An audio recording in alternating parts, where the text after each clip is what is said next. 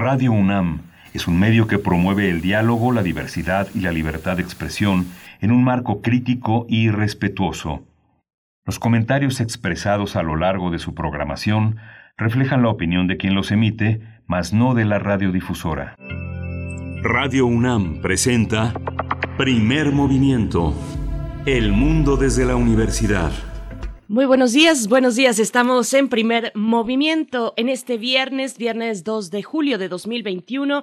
Son las 7 con 3 minutos, 7 con 3 minutos, un poquito después de las 7 entramos con ustedes eh, en esta mañana para acompañarles de aquí hasta las 10 de aquí y hasta las 10. Bueno, allá en cabina se encuentra un equipo, eh, pues, que, está, un equipo emergente y también, pues, con mucho cariño asistiendo a la pues a la producción de esta mañana. Omar Tercero, eh, hoy al frente de la producción ejecutiva. Está también, por supuesto, mi compañero Miguel Ángel Quemain en los micrófonos. Por ahí estamos viendo si logramos contactar con él en estas peripecias a distancia, pero les saludamos, les saludamos a través del 96.1 de la frecuencia modulada en www.radio.unam.mx. Ahí está, ahí está diciendo Hola, el señor Kemain, ¿cómo estás? Eh, Señora Berenjena, ¿cómo está usted?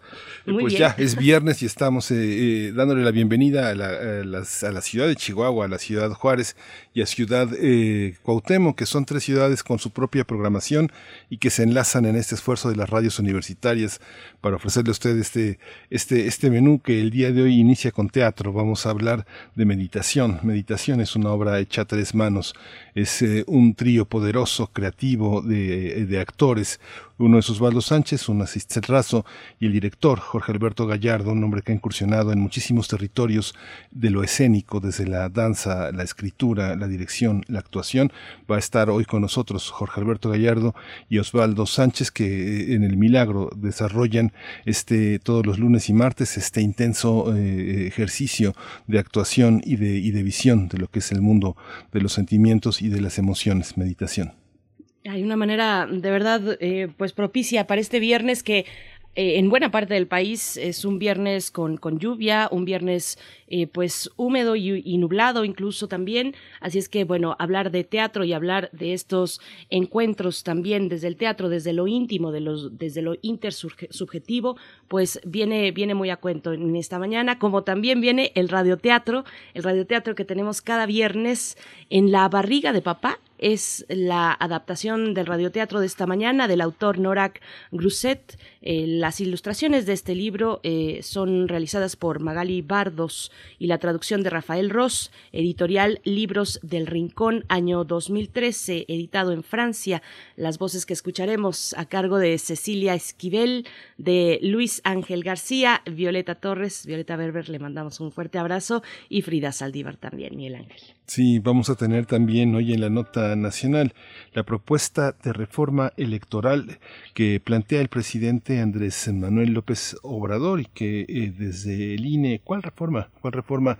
No necesitamos ninguna reforma, eso es un atentado contra la democracia, dice Lorenzo Córdoba. Vamos a discutirlo con el maestro Rodián Rangel Rivera, él es especialista en temas electorales y de democracia participativa, y con el doctor Edgar Ortiz Arellano, él es profesor del posgrado de la Facultad de Contaduría y Administración es, académico del CESNAD. Y bueno, la poesía necesaria para este viernes, yo tengo el placer de compartir con ustedes hoy la poesía. Les voy adelantando, es el cumpleaños, bueno, el aniversario o el natalicio de, de Vislava Simborska. Así es que por ahí va, por ahí va la poesía de hoy, ni más ni menos, la Premio Nobel del 96, Premio Nobel de Poesía, Vislava Simborska, poeta, escritora, traductora polaca, esta mañana en primer movimiento. Mm, un menú muy, muy interesante para la poesía. En la mesa del día vamos a tener la literatura mexicana y sus amenazas eh, de desaparición con la muerte, con, con, la desaparición de los autores que ya no logran ser los propios protagonistas, los propios voceros de sus obras. Hoy vamos a hablar con Patricia Rosas Lopategui. Ella es profesora de literatura mexicana. Ella ha trabajado Amparo Dávila, Guadalupe Dueñas. Es una gran conocedora, es una gran, eh, es la guardiana de la obra de Elena Garro, es la gran conocedora, la gran crítica. Y vamos a tener también a José Luis Nogales Baena. Él es doctor en filología hispánica, editor y docente. Él ha hecho las, está editando las obras completas de Juan Manuel Torres. ¿Quién será Juan Manuel Torres? Bueno, eso pasa cuando pasa tiempo y los autores ya no están en nosotros como protagonistas de sus propias obras. Él ha sido también un gran estudioso de, Rulfo, en este, este, un gran divulgador en Estados Unidos de la obra de Borges, de Sergio Pitol. Vamos a discutir qué pasa cuando un legado queda, queda estacionado, como ha pasado también con la obra de paz, sin legatarios, eh, sin herederos, queda el Estado mexicano como gran eh, este, garante de esta de la difusión de esta de esta obra tan importante que es la de Octavio Paz, nuestro nuestro poeta más grande del siglo XX la literatura mexicana y sus amenazas de desaparición para la mesa del día. Y cerraremos, cerraremos eh, conversando e invitándoles al FICORU. ¿Ustedes saben qué es el FICORU? Bueno, pues va por su segunda edición y es el Festival Internacional de Coros Universitarios. Estaremos con Ana Patricia Carvajal haciendo esta invitación. Ella es coordinadora del programa coral universitario de la Dirección de Música de la UNAM. Así es que bueno, y hablando de música, también hoy viernes recibimos sus complacencias musicales a través de nuestras redes sociales, arroba P Movimiento en Twitter, primer Movimiento UNAM en Facebook. Envíen sus peticiones musicales para que todos podamos disfrutarlas esta mañana de viernes. Vamos con nuestro corte informativo sobre COVID-19. COVID-19. Ante la pandemia, Sigamos informados. Radio UNAM. La Secretaría de Salud informó que en las últimas 24 horas se registraron 201 nuevos decesos, por lo que el número de fallecimientos por la enfermedad de la COVID-19 aumentó a 233.248 lamentables defunciones en México. De acuerdo con el informe técnico ofrecido el día de ayer por las autoridades sanitarias, en ese mismo periodo se registraron 6.081 nuevos contagios en 24 horas, por lo que los casos confirmados acumulados aumentaron a 2.525.350. Los casos activos a nivel nacional por la Secretaría de Salud reportados son 37.824. Sí, en información eh, del mundo, gracias a los programas de ayudas públicas puestos en marcha por numerosos gobiernos, millones de personas no cayeron en situación de pobreza durante la pandemia. De acuerdo con el Programa de Naciones Unidas para el Desarrollo, en 41 países la ayuda gubernamental evitó que cayesen por debajo del umbral de pobreza de 1.90 dólares diarios, un 80% de quienes se habrían visto en esa situación, o 12 de 15 millones de personas. El PNUD, el Programa mm, de Naciones Unidas para el Desarrollo, señaló que los países más ricos gastaron 212 veces más per cápita en protección social durante la pandemia que sus vecinos más pobres.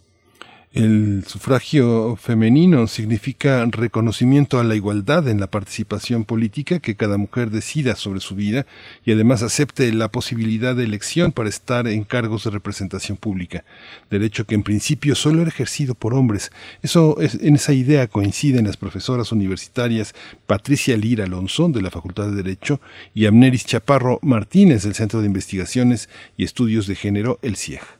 En ocasión del 66 aniversario del voto de las mujeres en México, que se conmemora el 3 de julio, las académicas sostuvieron que las mexicanas acudieron por primera vez a las urnas en 1955 gracias a la organización y participación de grupos feministas en foros demandando derechos ciudadanos como votar y ser votadas. Sin embargo, ese avance se materializó hasta por lo menos dos décadas después, con la primera gobernadora en México, Griselda Álvarez Ponce de León.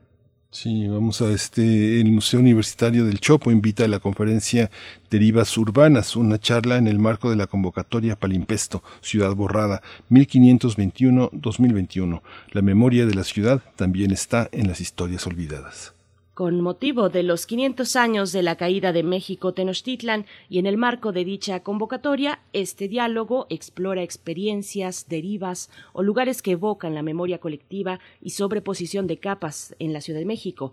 La transmisión, bueno, coméntanos Miguel Ángel, la transmisión será en vivo.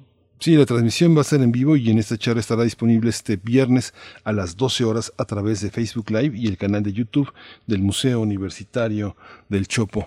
Y bueno, vamos a iniciar esta música, esta, hoy este, viernes de complacencias musicales, mandándole esta complacencia a Miguel Ángel Gemirán. Es una complacencia que se llama Comfortably Numb y es de Pink Floyd.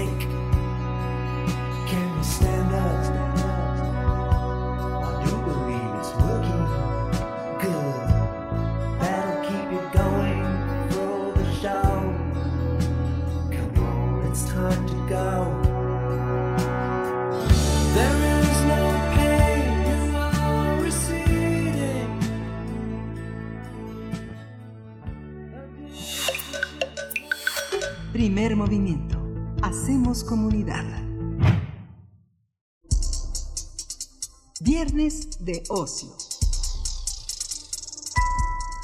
Meditación es una puesta en escena en la que el movimiento, la exposición de los cuerpos, la palabra, el sonido procesado conforman una producción que se sumerge en un ejercicio de desmantelamiento tanto de la intimidad como quizá de aquellos conceptos que creemos nos componen.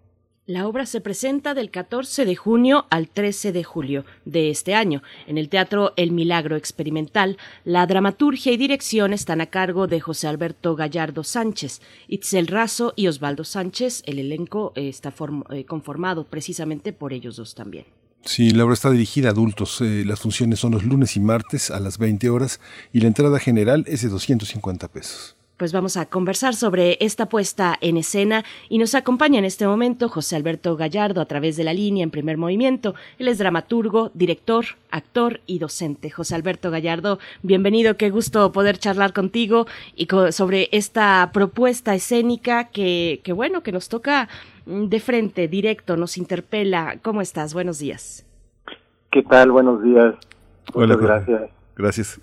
Jorge Alberto, ¿cómo eh, es una obra escrita a tres manos y bueno, dos intérpretes en una puesta en escena intensa en la parte experimental de teatro El Milagro? Cuéntanos un poco cómo ha sido, cómo es este, cómo fue este proceso de creación y cómo, cómo se, cómo se despliega eh, en la puesta en escena una obra que está eh, este, punteada prácticamente, es un pequeño poema dos voces.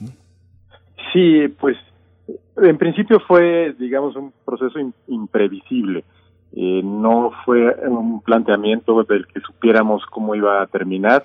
Eh, comenzábamos con la idea del conflicto en la relación de pareja y así como lo mencionas, se fue desplegando hacia otros rumbos, eh, justamente por la interacción de estas tres manos eh, escriturales, ¿no? Eh, yo puse un planteamiento, pero ellos, digamos que pusieron el contenido mayor, tanto Itzel como Osvaldo. Y, esta obra tiene además eh, elementos muy interesantes, lo mencionábamos en la introducción, eh, la exposición de los cuerpos, el movimiento, el sonido procesado, la palabra, cómo se conjugan estos elementos en, eh, en la puesta dramatúrgica que, que, nos presentan. Pues pienso que en principio hay una difuminación completa de los límites que a lo mejor antes se concebían de, de la escena, ¿no?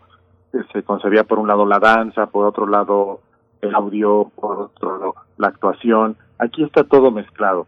Y, y esto es a fin de transitar por distintos eh, estados de ánimo y también para concatenar y poner eh, pues distintos cuestionamientos.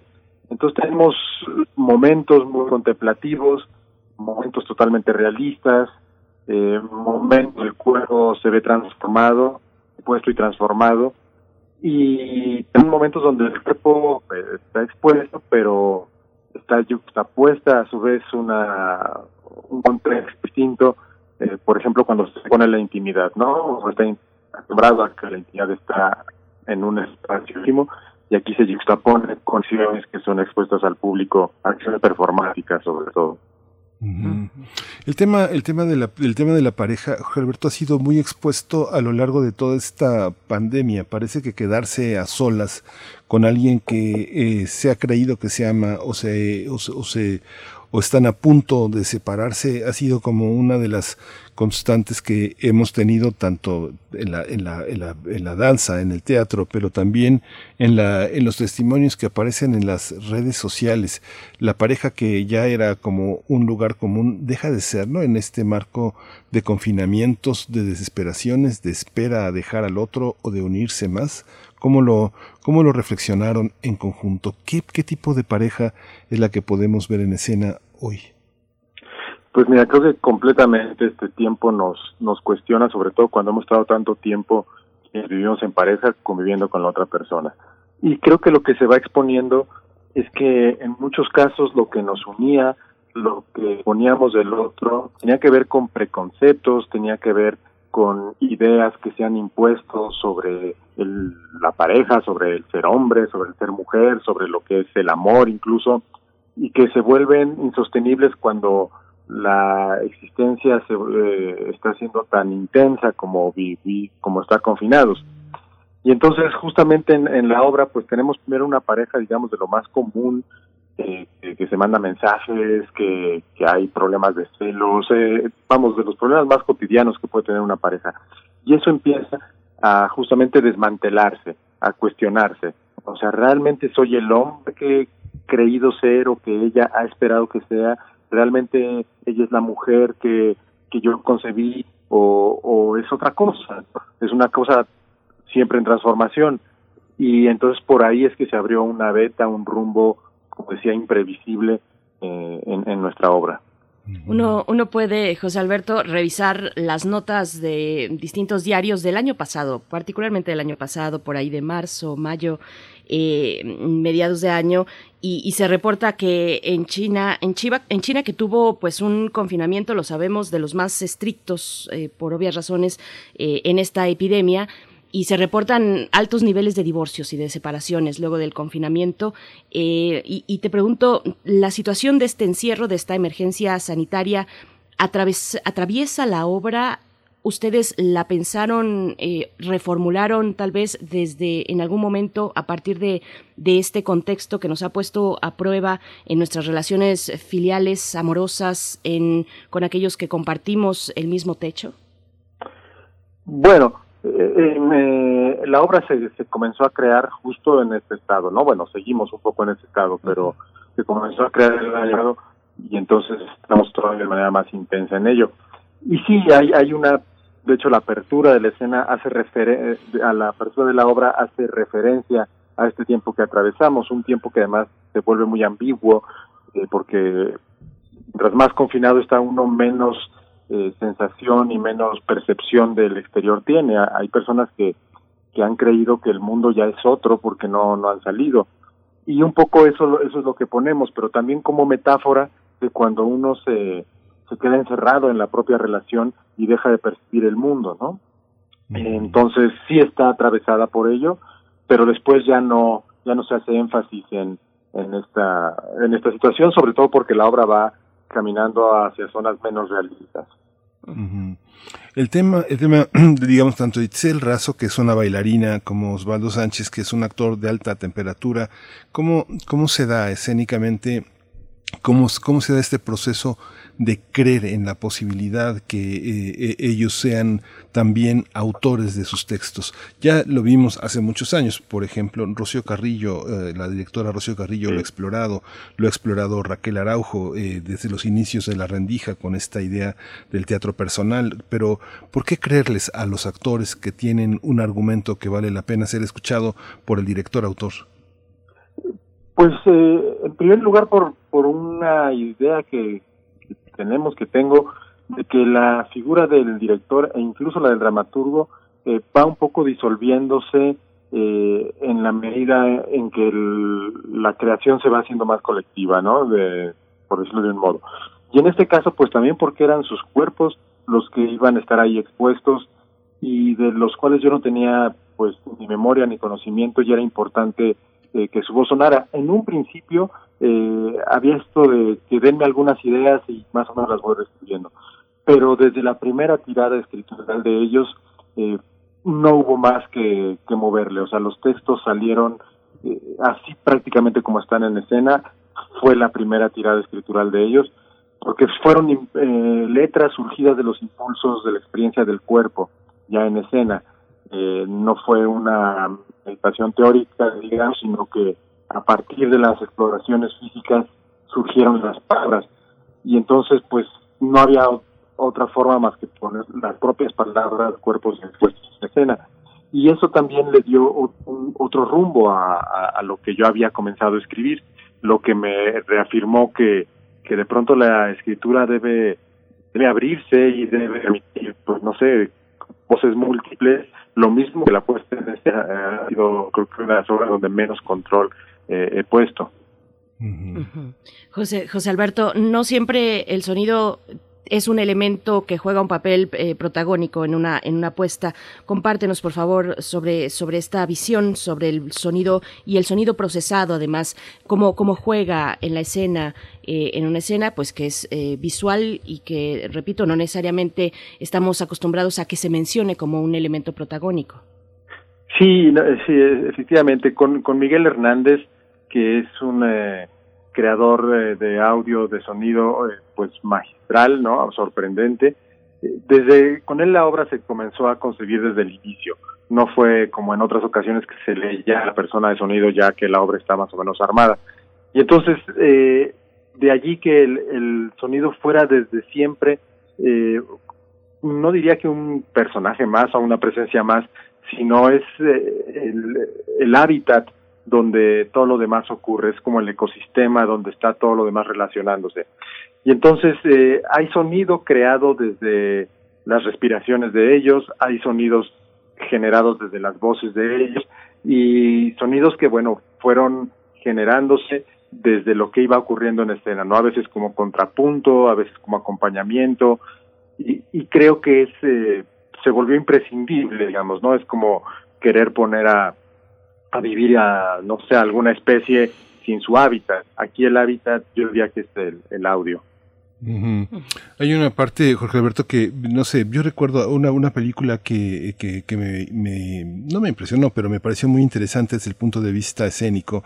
Es una película que dirige Patrice y, hace, y el guion es de un autor, un autor ya de culto, Hanif Kureishi y Anne-Louise Tibidik. Es, es, una película que se llama Intimidad. Yo no sé si la conoces, pero es una de las películas eh, que hace 20 años, es una película de 2001, donde había una, una cuestión sexual explícita. Y, las, y, la, y, la, y lo explícito también tiene que ver con darse cuenta de que la propia pareja sexual no es exclusiva, no solamente está pensando en, el, en, el, en, la, en la cuestión a dos, sino que también hay un discurso de la corporalidad, de sus fatigas, de sus excesos. Hay una parte en la que el cuerpo tiene múltiples registros y tiene dos actores que tienen esas características. Eh, no sé, pienso en Itzel, en el Rey Lear de Germán Castillo, que dirigió también en El Milagro, si mal no recuerdo, es una obra en la que ella expresa mucho más eh, eh, en el cuerpo que normalmente una actriz lo hace interpretando a Shakespeare. Y lo mismo Osvaldo, bajo la dirección también de David Salmón, lo vimos eh, en, una, en un extremo de, emocionalidad.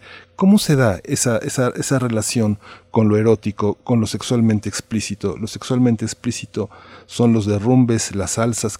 ¿Qué, ¿En qué consiste eso? Sí, pues aquí ha habido un, un intento importante de designificar eh, la, lo sexual, ¿no? O sea, la exposición del cuerpo o la relación con el propio cuerpo y la, el compartir el cuerpo con el otro. Porque nos parece, nos ha parecido que, que está demasiado lleno de significado, ¿no? Y justamente desde temas como la exclusividad hasta otros morales que han ido siempre cercando, oprimiendo el manifiesto del cuerpo, eh, era importante aquí eh, exponerlo así. Por eso, por eso lo explícito. Ahora, como está yuxtapuesto el contexto, es decir, no se encuentran en un contexto realista, sino que hay otros elementos eh, acompañando esas acciones, me parece que llegan a cobrar como un meta significado, no, no sé si ocurre realmente en, en, en el espectador, pero por lo menos ese es el intento, para eh, conducir a ese desmantelamiento de lo que se ha significado de lo sexual, del propio cuerpo, del cuerpo de lo otro, por ejemplo, el cuerpo de la mujer, el cuerpo del hombre, que ya tiene demasiado demasiados conceptos impuestos y que justamente son esos los que nos limitan, los que nos oprimen y los que después generan violencia también. Uh -huh.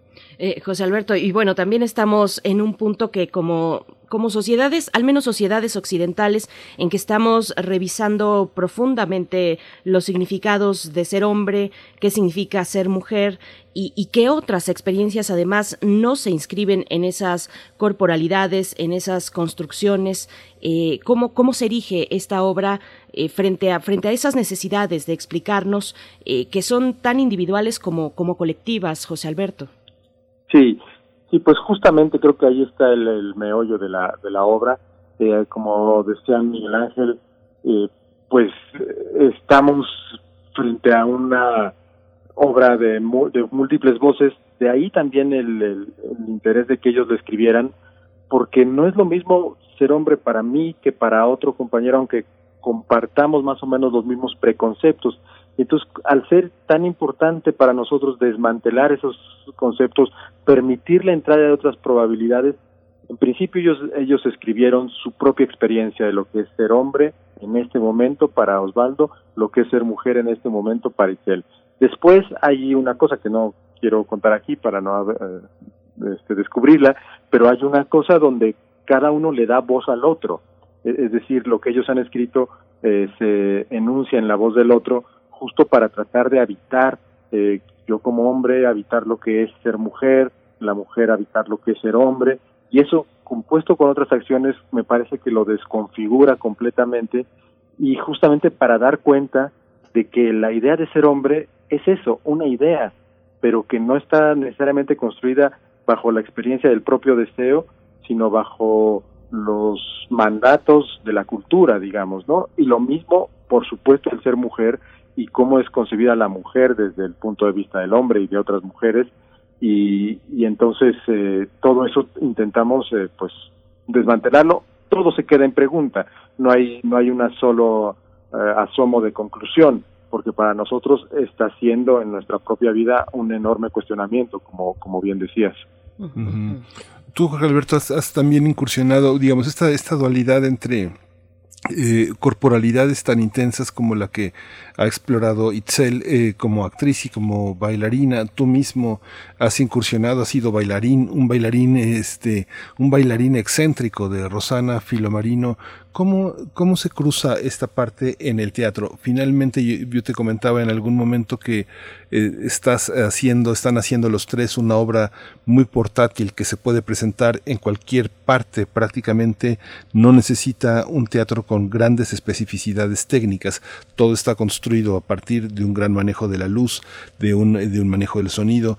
¿Cómo, ¿Cómo se hace este teatro hoy que también la obra tampoco está planteada para transmitirse en pantallas, sino que requiere de un escenario, pero el escenario es mínimo. ¿Cómo es esta relación con espectadores en medio de la pandemia, ustedes mismos?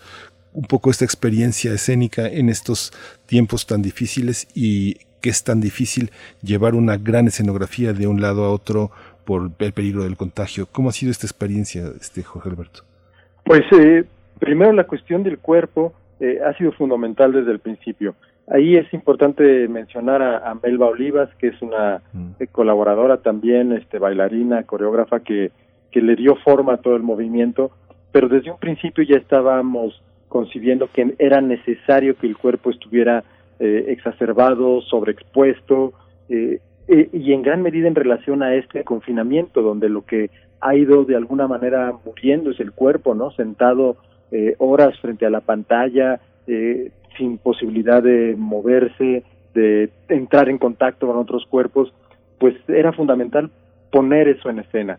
Eh, ya la relación con el espectador, bueno, pues eh, está desde luego la sana distancia, está el, el, cubrebocas, pero la posibilidad de que el espectador reciba la energía viva de estos dos cuerpos expuestos relacionándose me parece muy importante, casi como un bálsamo para, para estos tiempos que atravesamos donde eh, el cuerpo está siendo anulado, ¿no?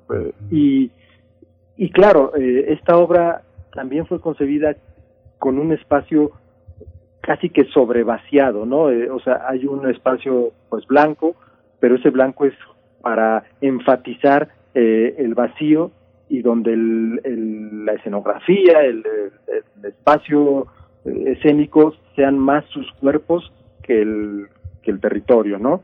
Y entonces, eh, de allí que pues efectivamente la obra pueda casi que presentarse en cualquier espacio eh, y que pueda prescindir del edificio teatral incluso, ¿no? Eh, y eso también puede propiciar distintas relaciones pues con la presencia de los espectadores.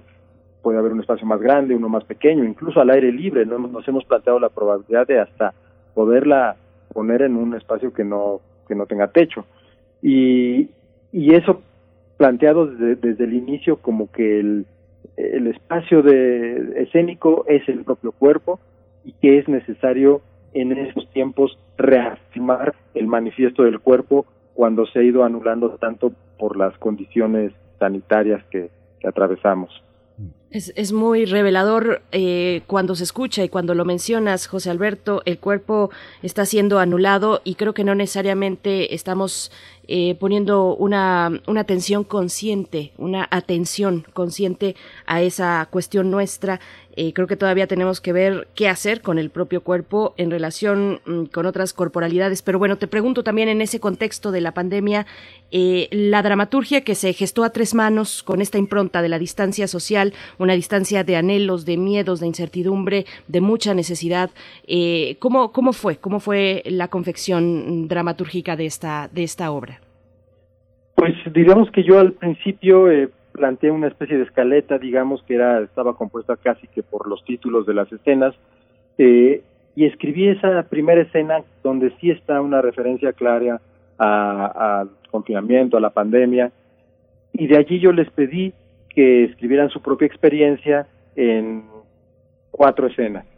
Eh, de allí eh, se extrajo un material para escribir una, para que yo escribiera una segunda escena y los otros textos quedaron tal cual. Ya no fue necesario eh, trenzarlos más ni eh, intervenirlos porque eran totalmente crudos. Eso, eso me parece también importante. Se trata de una escritura en crudo, la, la de ellos.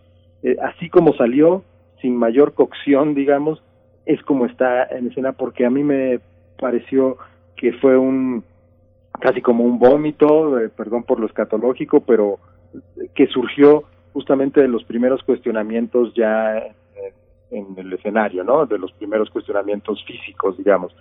Y entonces ya no necesitaba eh, pues de mayor mano y así se fue confeccionando. Todo esto, repito, fue imprevisible, eh, no fue un plan premeditado, sino que al empezar a surgir fue necesario que se fuera quedando y entonces es una dramaturgia que yo creo que leída, eh, Miguel Ángel creo que ha leído el texto, eh, pues sí, sí da la sensación de que, de que no está necesariamente armada con una, con una sola intención, sino que abre muchas fugas, que abre creo que una multiplicidad de, de lecturas.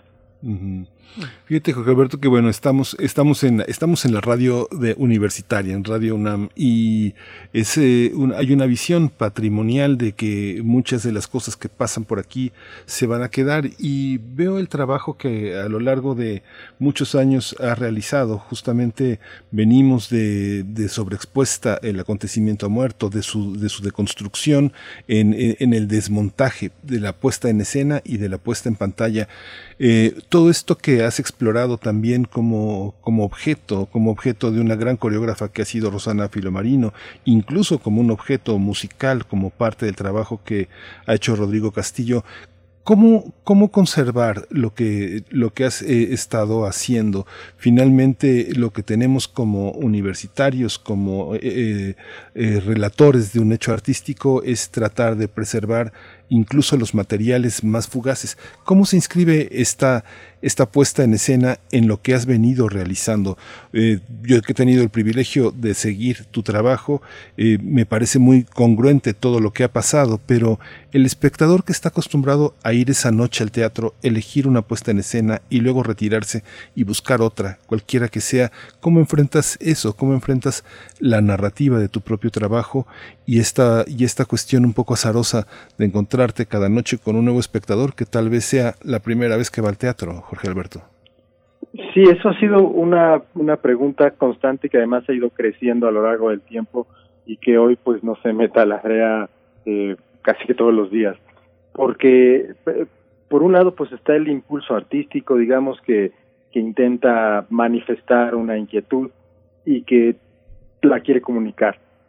Pero de pronto eh, somos conscientes de que el público, pues además de que ha ido cambiando mucho en este corto tiempo, eh, hoy particularmente en estos tiempos de pandemia, de confinamiento, creo que se ha modificado mucho más, o sea, ha recibido eh, eh, demasiados estímulos virtuales y muy pocos estímulos presenciales, digamos, y entonces cuando se enfrenta a algo presencial, cuando se enfrenta a algo como el teatro donde el tiempo se dilata, donde las acciones no son necesariamente explícitas, sino donde hay mucha metáfora, incluso con las acciones explícitas se, tiende a la metáfora, se tiende a la juxtaposición.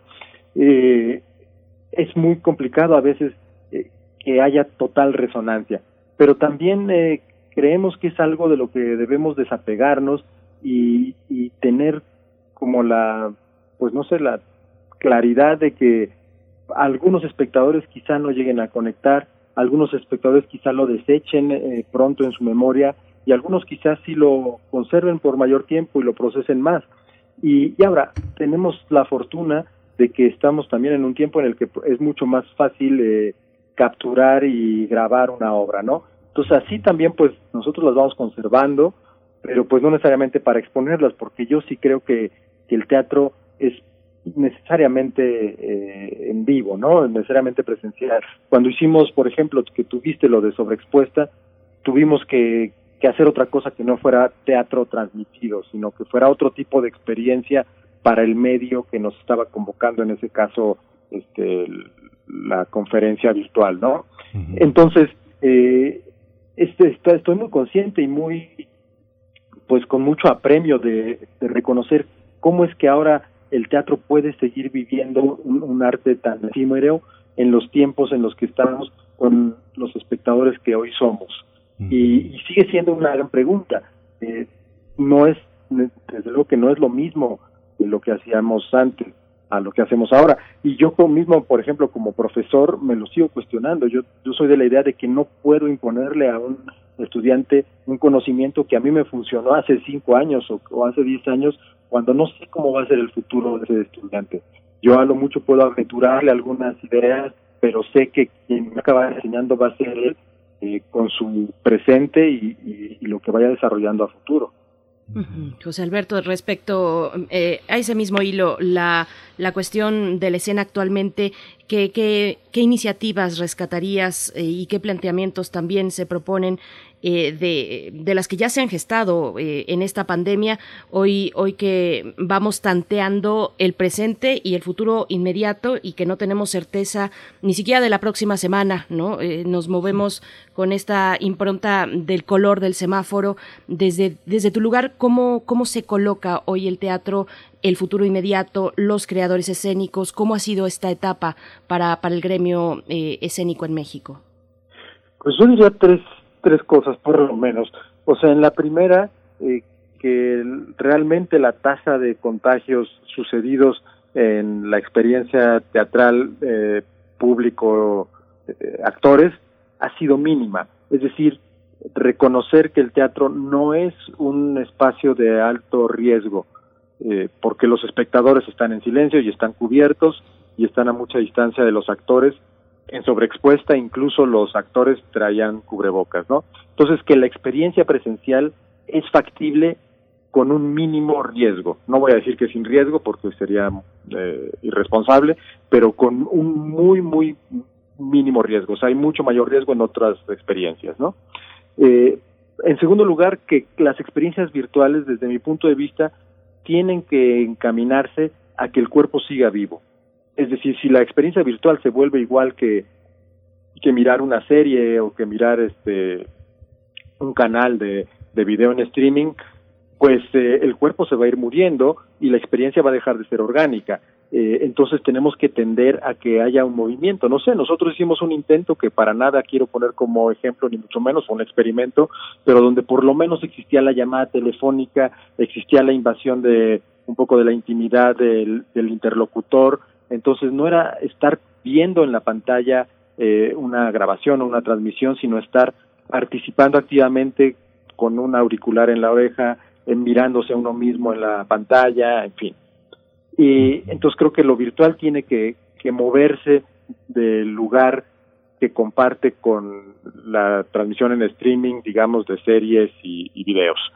Y en tercer término, pues sí, nuestro gremio ha sido de los más golpeados, me parece. Ha habido una enorme deserción de compañeras y compañeros que han tenido que dejar eh, el arte para trabajar en otras cosas.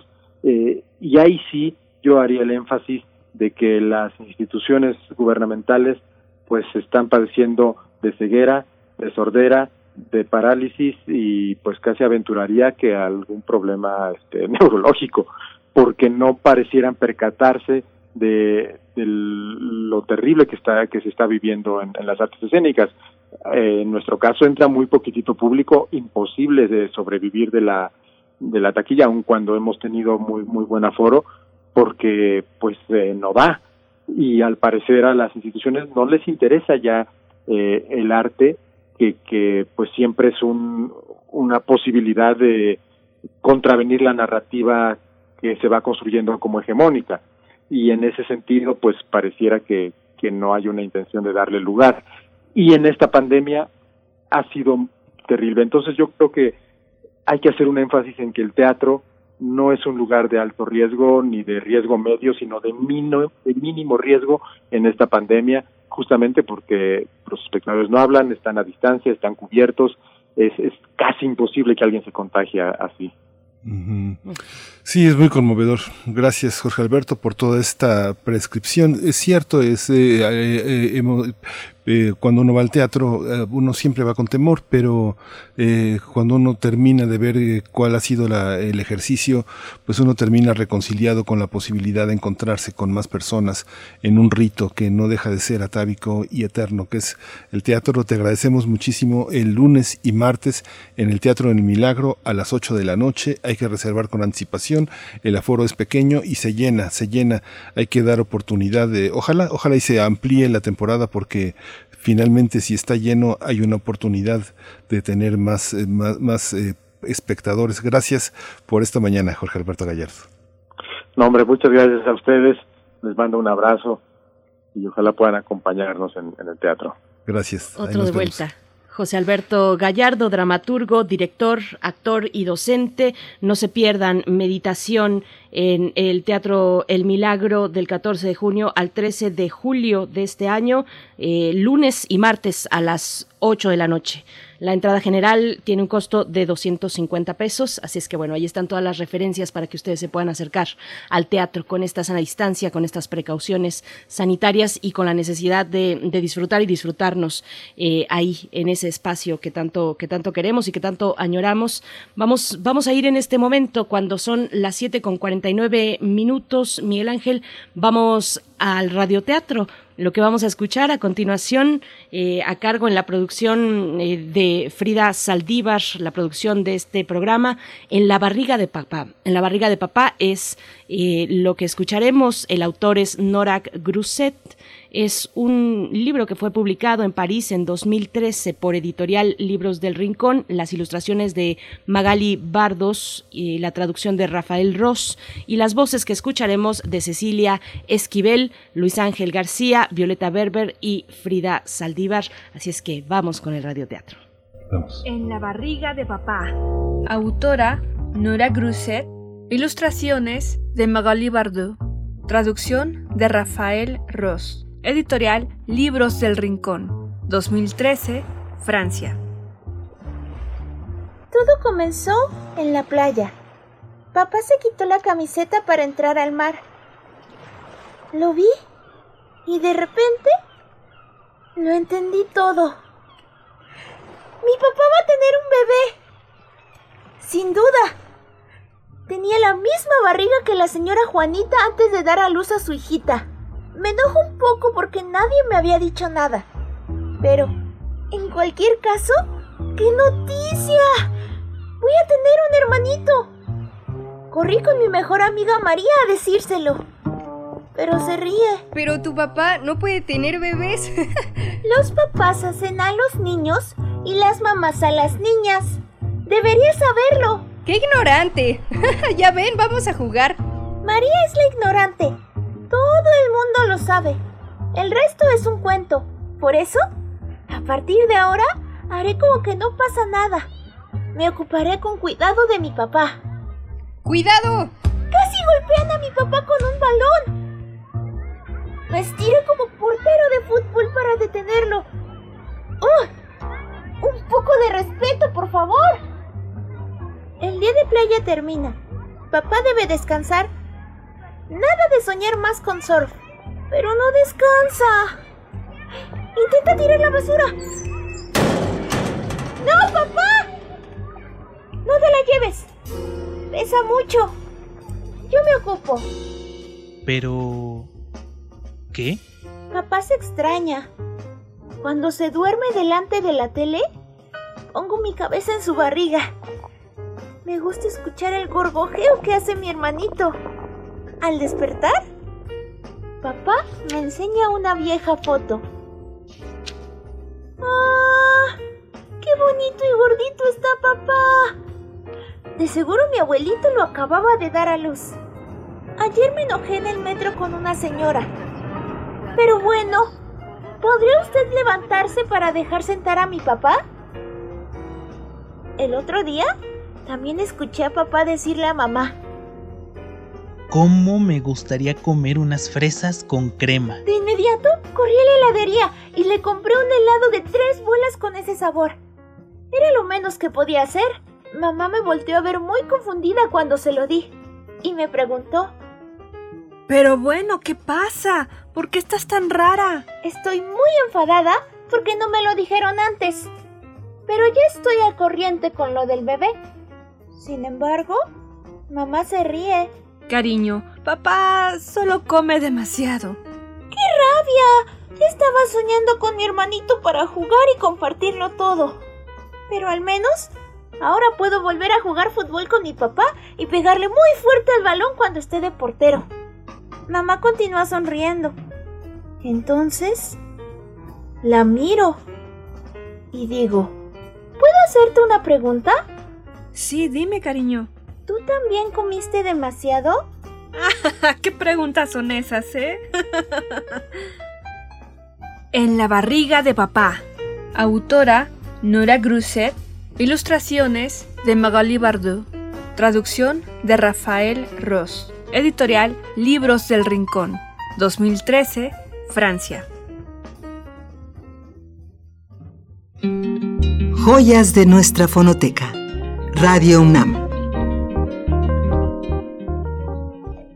Buenos días. Nuevamente estoy aquí desde la fonoteca de Radio UNAM, Yolanda Medina. En 1979, una de las grandes joyas de Radio UNAM es la serie Retrato Hablado, que en 1979 hizo Elvira García. En ella entrevista, en una larga entrevista, a diferentes personalidades del arte, de la cultura, de la intelectualidad mexicana. El audio que les voy a presentar el día de hoy, en la cuarta parte de esta larga entrevista, Tamayo habla de la formación de su museo, del primer intento por parte del gobierno de Díaz Ordaz y después de la presencia en su casa de Echeverría Álvarez al principio de su mandato para continuar con el proyecto. El dinero invertido en el proyecto, la gente sensible, la élite del poder, el Museo de Arte Moderno. Escuchemos lo que Rufino Tamayo decía antes de llevar a cabo el proyecto de su museo en Chapultepec. Yo creo que nuestro país, eh, a duras penas, si usted quiere, pero progresa. Tiene significación. Y para mí es penoso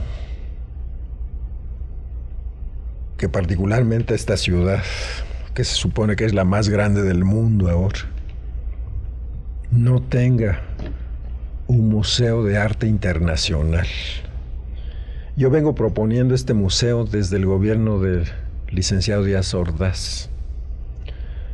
Cuando les puse mi proyecto, él objetó pensando en el turismo, no pensando en el pueblo de México. Me dijo, bueno, un museo de esa clase no le interesa venirlo a ver a los turistas, porque si les interesa el arte internacional pueden ir a los distintos países donde se crea ese arte. Yo le dije, bueno, señor presidente, pero ¿y el pueblo de México?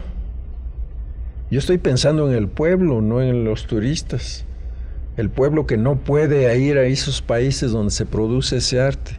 ¿No le parece a usted que sería una cosa extraordinaria ponérselos enfrente para que se confronten con él? En fin, eh, hay la idea demagógica esa, pues, de que aquí pues, solo lo mexicano tiene interés, ¿no?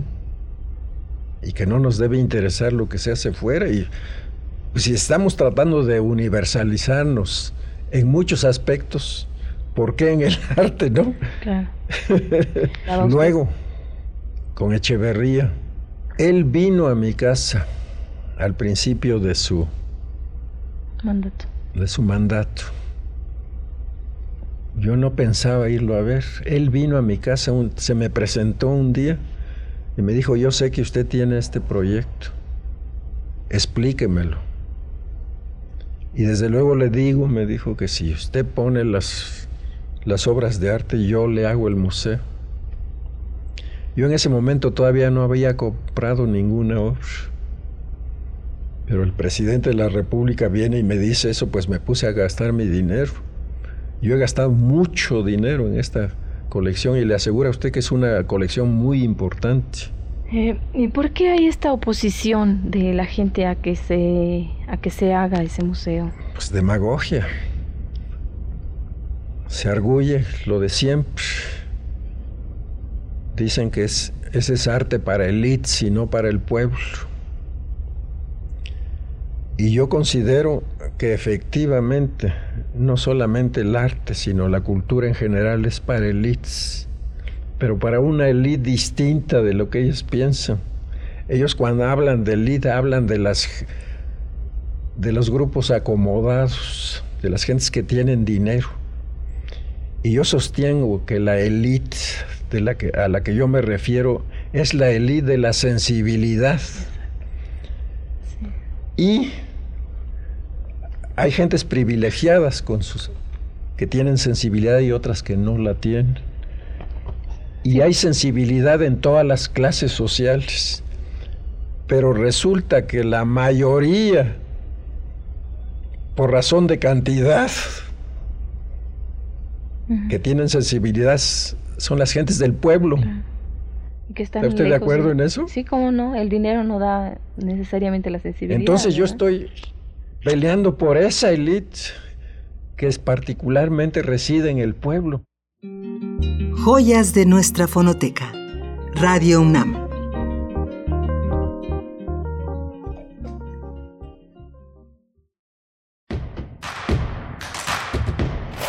En redes sociales. Encuéntranos en Facebook como Primer Movimiento y en Twitter como arroba PMovimiento. Hagamos comunidad.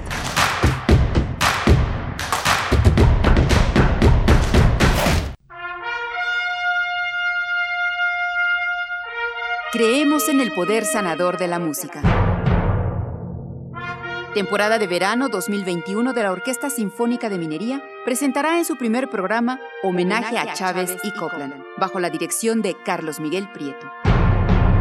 Fanfarria para el hombre común de Aaron Copland, Tocata para percusiones de Carlos Chávez, Ronda de Leonardo Velázquez, Adagio para cuerdas de Samuel Barber y Primavera en los Apalaches de Copland. Disfruta de este programa las veces que quieras vía streaming, desde el sábado 3 de julio a las 10 horas hasta el domingo 4 de julio a las 23.30 horas. Consigue tus boletos en www.minería.org.mx. Una celebración a la relación entre México y Estados Unidos. Orquesta Sinfónica de Minería. Hoy hay tanta información que es difícil identificar la que es útil y se ayuda a tomar mejores decisiones. Publicar noticias falsas, rumores y mentiras nunca fue tan común. Todo eso afecta nuestra vida. En cambio, la información cierta, verificada y confiable puede salvar vidas. Busca fuentes confiables, compara, investiga bien, no te quedes con lo primero que te cuentan. Conoce más en INE.mx y es.unesco.org. Contra la desinformación, contamos todas, contamos todos. INE. Llegué a probar la cocaína, los ácidos, pastillas, pues hasta el final fue el que me encontré con la piedra, que fue con lo que más me hice adicto, ¿no? A los 17 empecé a consumir ya fuertemente y es donde empezó a ir en picada toda mi vida. Lo anexábamos. Se lo llevaba pues a la fuerza, ¿no? Lo tenían que someter. Él tiene temor de regresar a la casa para no recaer. Esto es un martirio que a nadie se le desea en verdad. El mundo de las drogas no es un lugar feliz. Busca la línea de la vida. 800-911-2000. A lo largo de los años, la especie humana ha dejado una huella de destrucción en el planeta. Estamos muy cerca del punto de no retorno. Este es el momento de realizar nuestro cambio de conciencia. Habitare, Agenda Ambiental Inaplazable. Te invitamos a escuchar las labores que hacen nuestras científicas y científicos para tratar de salvar nuestra casa. Y las recomendaciones para que desde tu trinchera ayudes a cuidar el ambiente. Todos los lunes a las 16 horas, por el 96.1 de FM. Radio UNAM, Experiencia Sonora.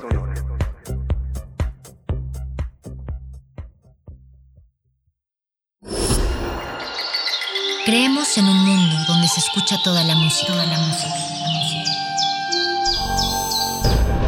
donde el conocimiento esté abierto al mundo,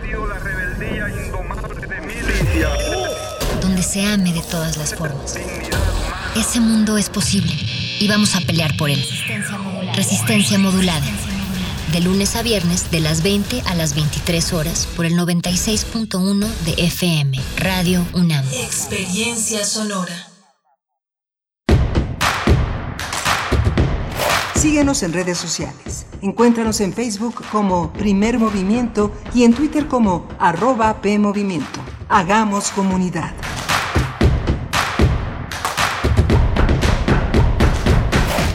Son las 8 de la mañana con 3 minutos, la hora que marca el centro del país. Les saludamos en este momento cuando llegamos a, bueno, a la segunda hora precisamente de este espacio en la que también nos enlazamos con la radio Nicolaita en el 104.3. Llegamos a Morelia en esta oportunidad de eh, acuerdo entre radios públicas y radios universitarias. Saludos a la Universidad Michoacana de San Nicolás de Hidalgo y saludos también a quienes están en cabina allá en Adolfo Prieto 133, Colonia del Valle. Ahora, eh, pues en esta necesidad de que los compañeros de, en general de Radio UNAM nos asistan con la producción eh, ejecutiva, pues está al BAT ahora al turno. Ivonne Gallardo allá en la producción, Arturo González en los controles técnicos y Miguel Ángel Quemain en los micrófonos. Miguel Ángel, ¿cómo estás?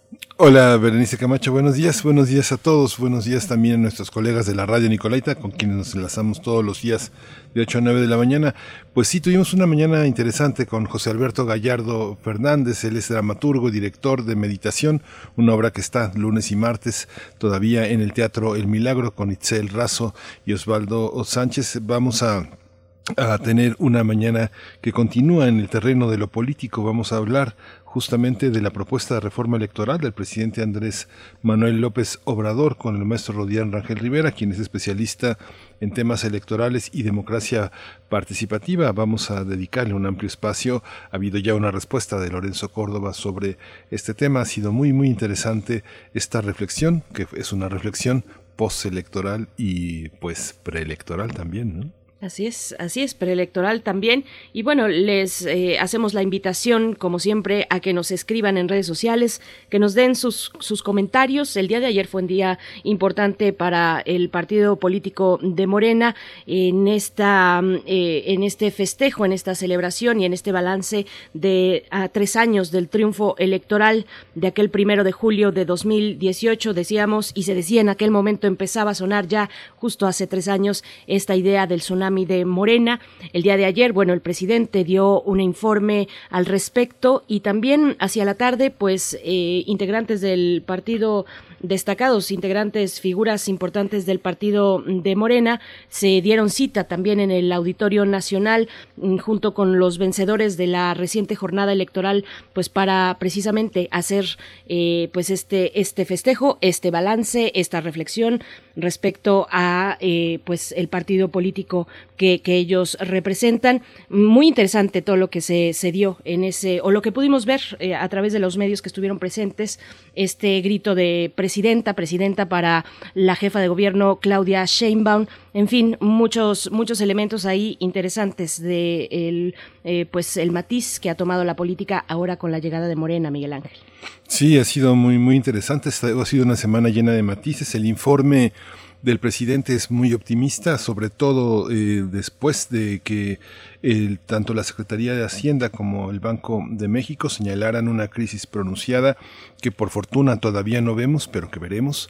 Eh, un billón eh, ciento treinta y tres mil millones de pesos espera recibir menos en el 2022 en materia de recaudación, lo que significará que presupuestalmente el 2023 será un año de una enorme sequía si no se implementan mecanismos lo suficientemente efectivos para solventar el gasto social y, la, y, el, y el gasto de gobierno, el gasto de gobierno que es enorme y que ese billón de, eh, de, pesos los 133 mil millones más es, es, es, enorme y es necesario para solventar, sobre todo ahora la, ah, la, la, política, la participación con los estados, la parte transversal de los programas públicos, que, que bueno, veremos cómo se enfrenta. Es muy optimista el presidente. También fue una semana interesante en el sentido de, eh, eh el, fue muy comentado y muy polémico, Berenice, el tema de quién es quién en los medios, que es una parte, tuvo, tuvo una cierta suerte de banalización del debate mediático.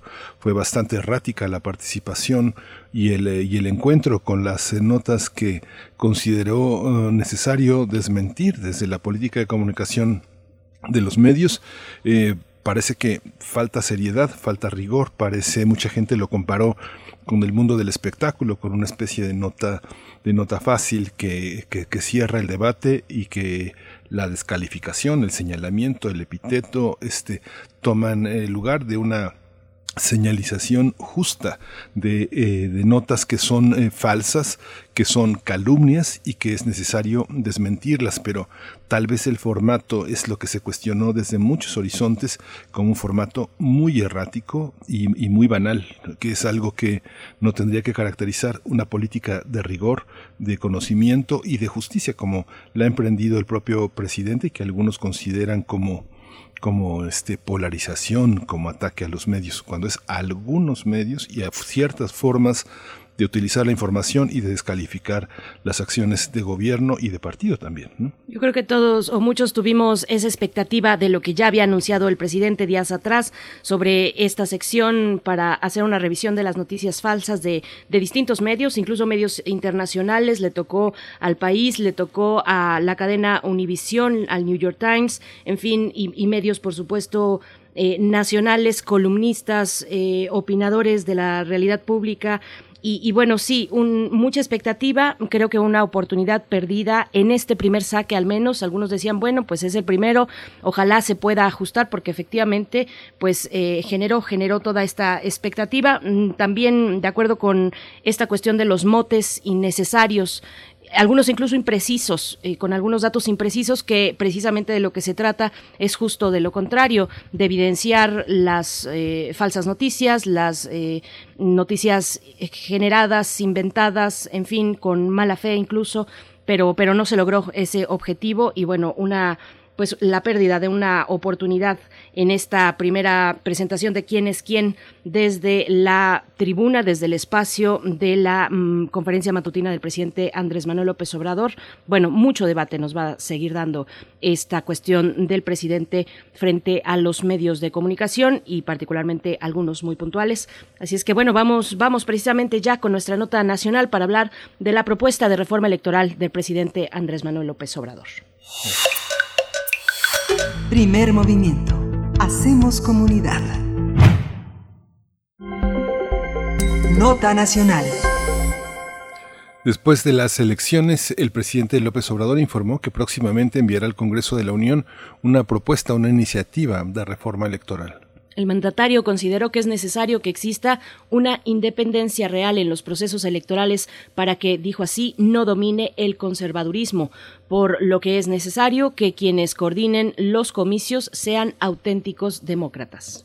En este sentido, López Obrador dejó entrever que la reforma tocará a los consejeros del Instituto Nacional Electoral, a quienes ha criticado constantemente en sus conferencias matutinas. También señaló que buscará reducir los costos de los procesos electorales, debido a que en nuestro país se realizan las elecciones más caras del mundo. Para lograr este objetivo, también propondrá que se reduzca el dinero que reciben los partidos para, eh, para campañas electorales. Otro punto que puso en tela de juicio es la existencia de los legisladores plurinominales, es decir, de aquellos congresistas que no son elegidos por voto directo. Esta iniciativa abarcaría tanto a los legisladores de la Cámara de Diputados como la de senadores, así que de aprobada en 2024 el Congreso de la Unión tendría 200 diputados y 300 eh, y 200 perdón, y 32 senadores menos.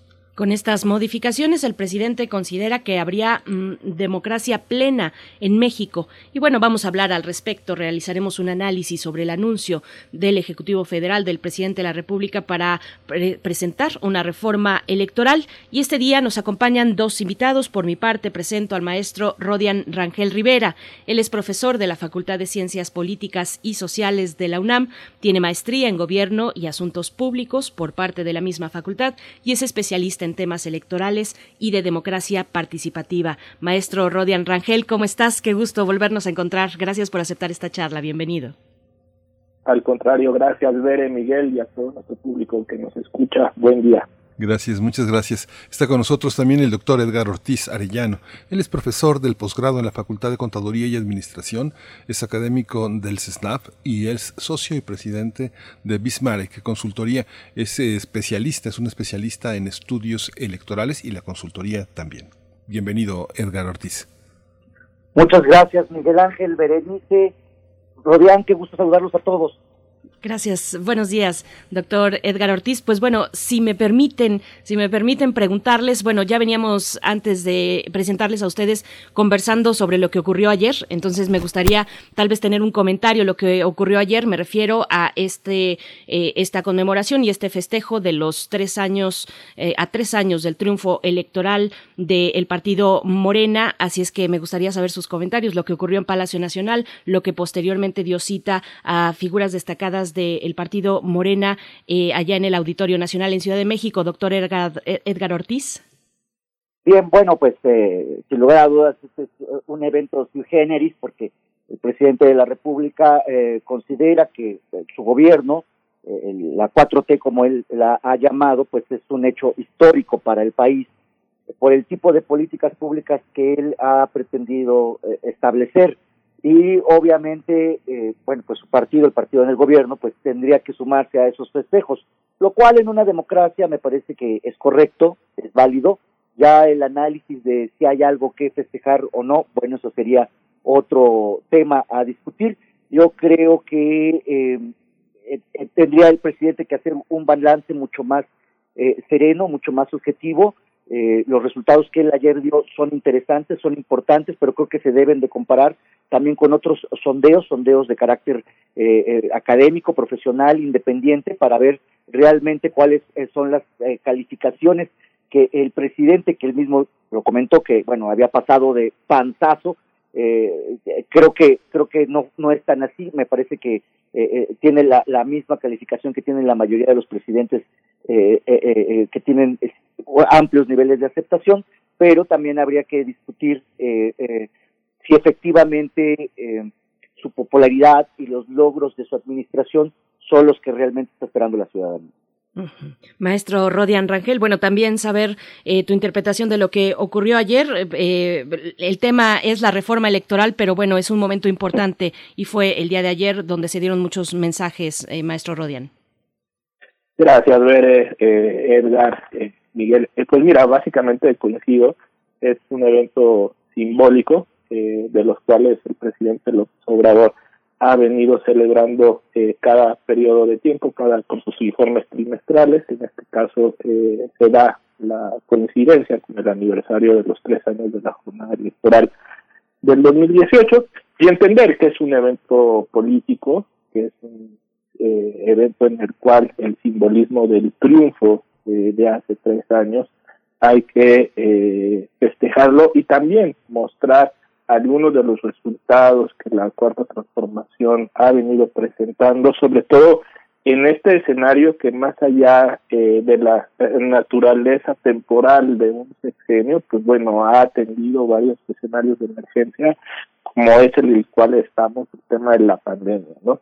Me parece también que eh, cuando analizamos ya en términos de un ejercicio de análisis, de transparencia y de rendición de cuentas, pues también tenemos, digamos, el otro, el otro tipo de informe y el otro tipo de análisis, ya que parte también de un análisis o de una visión, perdón, mucho más normativa eh, y política también, que tiene que ver con el informe de gobierno que cada año el titular eh, del Ejecutivo tiene que presentar, ante el Congreso y toda la glosa eh, en la cual los secretarios de Estado eh, tienen que comparecer y responder ante los diputados en su momento, ¿no? Me parece que eh, lo que tenemos en este caso es una fuerte deliberación eh, de los hechos públicos y en estos dos sentidos, tanto en el sentido simbólico que ha venido ejerciendo el presidente de informar cada periodo de tiempo, pero también en este sentido normativo eh, que, eh, que se concede en la Constitución política y que en términos administrativos lo vemos en eh, el proceso de los informes de gobierno. Y, una, y un aspecto también que, bueno, yo les quería preguntar, eh, son varios aspectos los de la reforma electoral, tocamos el tema de los plurinominales. Eh, hay, una, hay una parte tanto de senadores como de diputados en la que uno tendría que reconocer que hay políticos profesionales. El propio, el propio López Obrador es resultado de ese, de ese, de ese terreno, con todo y que él se mueve en las dos aguas, en el de la popularidad y en el de la, y en el del ejercicio de la política como planeación, como discurso, como narrativa. Hemos visto desde eh, legisladores eh, plurinominales totalmente eh, ineptos, como por ejemplo, no sé, Xochil Gálvez, a, a, legisladores profundamente inteligentes y comprometidos, como Luis Alcalde, por ejemplo, ¿no? Beligerantes, muy, muy, muy, muy atinados y que pueden hablar, que pueden hablar de corrido con ideas. Pero esta parte no es negar el ejercicio de la política, de la política como, como un ejercicio profesional calculado que no necesariamente tiene que estar de cara al electorado. No, me imagino a un hombre como Marcelo Ebrard este, arrastrando masas o, o, colonos eh, que, que, que, quieren saludarlo, tocarlo. Este, ¿Cómo es esta parte? Empezamos, eh, Rodián, contigo. Sí, gracias, Miguel. Es muy interesante porque... Eh, sobre la reforma electoral creo que no tenemos claro todavía el panorama en términos de qué es lo que se está planteando de manera particular, ¿no? En términos de la reforma que el presidente ha dicho va a mandar eh, a, en su momento al Congreso. Me parece que eh, estamos hablando sobre ideas muy generales y no estamos eh, teniendo en cuenta, vamos a decirlo así, los elementos particulares o eso que se dice los detalles de la reforma, ¿no? En términos de qué digamos, si en términos generales queremos eliminar de, de, de digamos, eliminar la representación proporcional o qué mecanismos tendríamos, ¿no? Vamos a decirlo así, para eh, seguir eh, eh, seguir manteniendo esta figura de RP. Me parece interesante que en términos históricos, ¿no? De, eh, sigamos debat, debatiendo no el, la presencia o no de la representación proporcional. A mí me parece que la, eh, el RP debe de mantenerse en términos de darle vida a las minorías políticas para que el ejercicio y la calidad de la democracia también en nuestro país eh, pueda seguir teniendo una voz y un eco, ¿no? Me parece en ese sentido que tendríamos que pensar todo el sistema eh, en términos de nominal y de RP también para empezar a generar un nuevo debate también sobre el sistema político no nada más estar planteando un debate sobre eliminación de RP. Podríamos pasar en algunas mesas, en algunos debates que han planteado, por ejemplo, la idea eh, de eh, tener un sistema parlamentario mucho más fuerte. Habría que plantear qué necesitamos, ¿no? Ahora bien, la idea de la reforma electoral también nos plantea cambios en las reglas del juego, ¿no? Entonces, estas reglas del juego hay que preguntarnos para qué, para quién, ¿no? Y sobre todo qué configuración queremos también a partir de lo que el presidente López Obrador nos eh, eh, presente como texto o como propuesta, ¿no? De esta reforma electoral. Yo lo que veo es, eh, y lo digo así, veo muchas especulaciones en cuanto a la propia reforma, y yo esperaría un poquito a conocer los detalles de cada uno de los pormenores de esta reforma electoral, es decir, a que el Ejecutivo presente de manera formal esta propuesta eh, que eh, ya la ha cantado, pero que ha cantado líneas generales y lo que nos interesa, creo, a todos es conocer estas líneas particulares de la reforma. Doctor Edgar Ortiz eh, eh, doctor Edgar Ortiz ¿sí se escucha? No sé. Sí, lo escucho. Sí, sí, sí, ah, sí doctor Edgar Ortiz Arellano. Hay una parte que eh, el presidente, con todo y que podría tener razón en, en, sus planteamientos, digamos, a veces reclama de algunos organismos que tienen como, como facultad cierta eh, cierta forma de neutralidad, de imparcialidad, por lo menos eh, como empatía, como pero al mismo tiempo también cuestiona eh, la falta de empatía de algunos organismos que pareciera que están contra él, que pareciera que toman partido, como pareció en la, en la pasada justa electoral la actitud del INE, sobre todo a partir de sus consejeros y del propio presidente consejero, que es Lorenzo Córdoba, enfrentando directamente al poder del Ejecutivo. Esta situación es parte de lo que tenemos que aprender como, como eh, ejercicio eh, imparcial frente a la ciudadanía o las instituciones tendrían que ser empáticas con el proyecto del presidente, sobre todo los organismos eh, autónomos? ¿Cómo, cómo, ¿Cómo observar este proceso? No sé si me equivoco, Edgar Ortiz, en la percepción, pero pareciera que a veces el presidente está contra los organismos autónomos y a veces parece que los organismos autónomos no son empáticos y parece que van en contra de la cuarta transformación. Eso es una percepción muy generalizada en la opinión pública. ¿Usted cómo lo ve? Bien, bueno, creo que creo que eh, tu percepción, Miguel Ángel, de la opinión pública es correcta. Eh, la percepción es realidad también.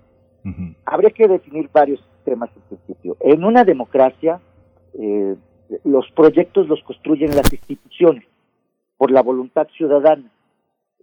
bajo ninguna circunstancia en un régimen democrático, las políticas públicas, la forma de gobernar debe depender de un solo individuo porque entonces ya no sería democracia, sería otra forma de gobierno, ya no tan ad hoc a los intereses de la sociedad.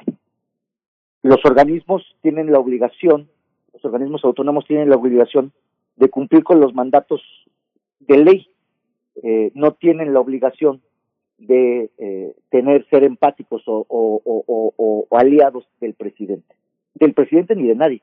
O sea, en administración pública, tú lo sabes, y, y Rodian quizás me dé la razón, tenemos que hacer lo que la, lo que la norma señala. Eh, obviamente el presidente tiene un proyecto ideológico muy claro, el cual es respetado y cual la mayoría de la población votó por él, pero eso no eh, eh, eh indica que todas las entidades políticas, el aparato burocrático, de la administración pública, tengan la obligación de seguir ese proyecto tienen la obligación de seguir lo que la ley les marca. Eso tiene que quedar claro. Y la razón de los organismos autónomos, es más, los organismos autónomos me parece que son parte de, ese largo proceso de transición democrática que tenemos.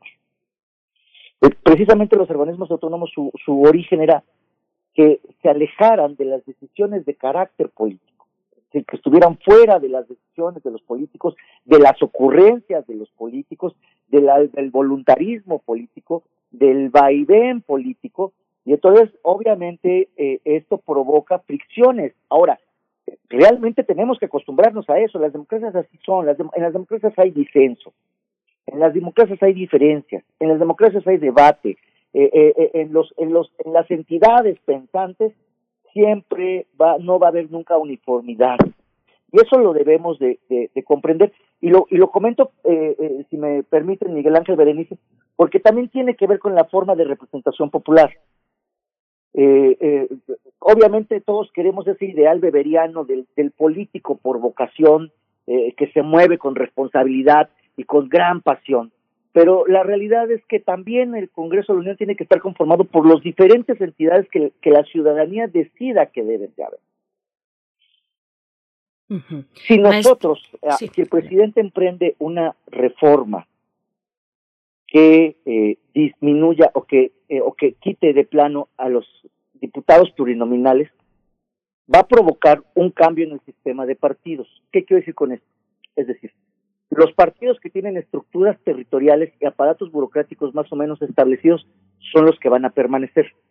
O sea, la, la, la, los sistemas de mayoría simple, pura, tienden siempre a reducir el número de partidos. En este caso, normalmente siempre quedan de uno a dos partidos. O sea, pasaríamos a un sistema de un sistema de partidos bipartidista, lo cual efectivamente reduciría las opciones de los ciudadanos para elegir a sus gobernantes a sus representantes populares. La representación proporcional pura, por otro lado, lo que hace es que se, eh, se fragmente el sistema de partidos y existan muchos partidos que no necesariamente pueden ganar eh, una elección de carácter territorial, es decir, un distrito electoral, pero ya en su conjunto hay población que considera por alguna razón que deben de, seguir estos partidos o que votan por ellos y con eso se conforma el gobierno y la representación proporcional. En nuestro país tenemos un sistema de carácter mixto, parte mayoría relativa y parte de representación proporcional. De hecho, la representación proporcional fue una de las grandes conquistas que se inició en los años 60, 70, precisamente para darle opciones a la oposición de ese momento ante el régimen autoritario para tener representación popular.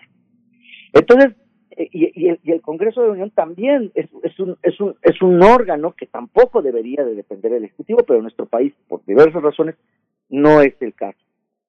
Entonces tenemos varios elementos. Uno, eh, los organismos autónomos, el presidente quiere hacer una reforma en particular, o por lo menos se lo he dicho, eh, con respecto al Instituto Nacional Electoral, porque le parece que no es lo suficientemente autónomo e imparcial. A mí me parece que sí lo es.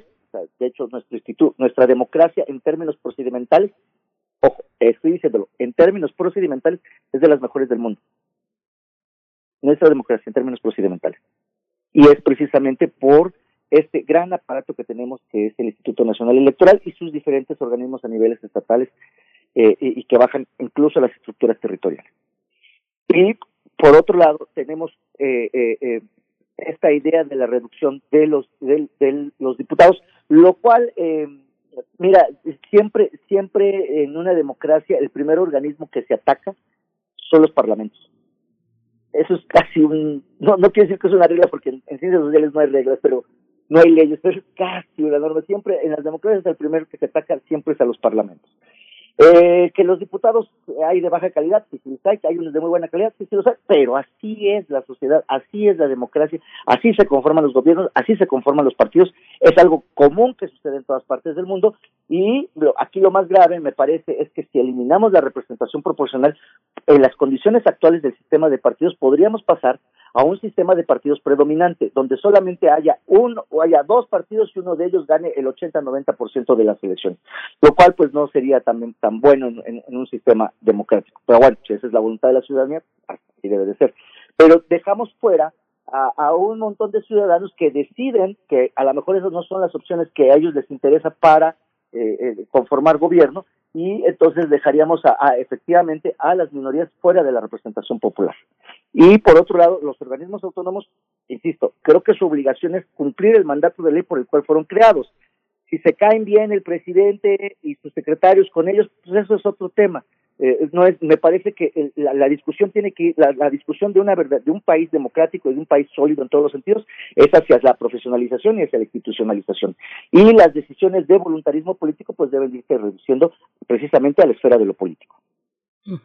Rodian Rangel, ¿cómo ves estos planteamientos que expone Edgar Ortiz? Eh, respecto, yo me quedaría primero con respecto a lo que tiene que ver con la autoridad electoral. Eh, ¿cómo, ¿Cómo describes esta tensión que ahora también se asoma en esta posibilidad o en este anuncio de reforma o esta reforma electoral anunciada eh, entre el Ejecutivo Federal y el Instituto Nacional Electoral? Ayer, ayer cuando se hacía eh, el recuento de los triunfos electorales recientes. No, no escuché, eh, al menos yo no escuché, no detecté ninguna mención por parte del presidente de algún tipo de reconocimiento, tal vez a la autoridad electoral que fue quien finalmente organiza la elección, que lo hace también en un contexto muy, muy adverso para algunos territorios. Pero ¿cómo ves tú estos planteamientos y esta relación entre el Ejecutivo y el INE?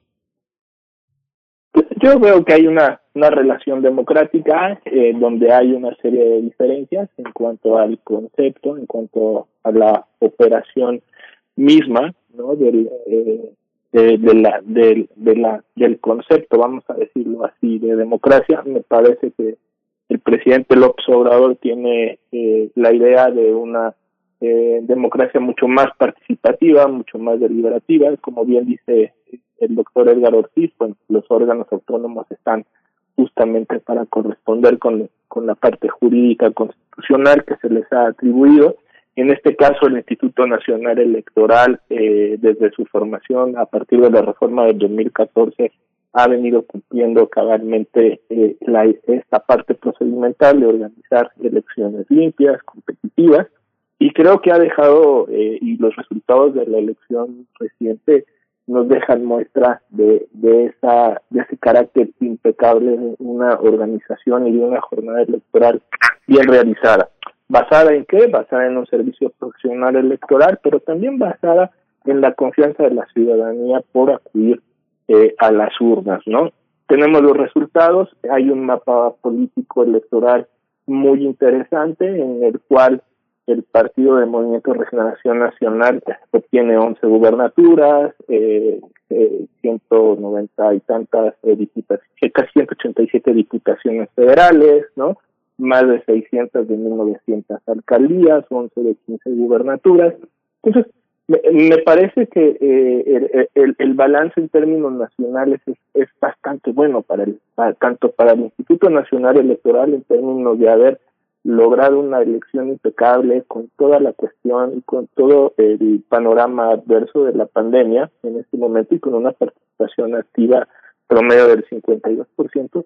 Y bueno, pareciera que, que al partido eh, movimiento, al partido Morena, pues también obtiene muy buenos resultados.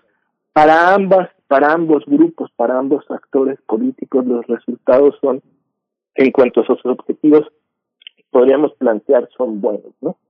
¿Qué es lo que creo yo nos interesa en esta parte de la reforma electoral a partir de lo que ha dicho eh, o comentado el presidente en la mañanera?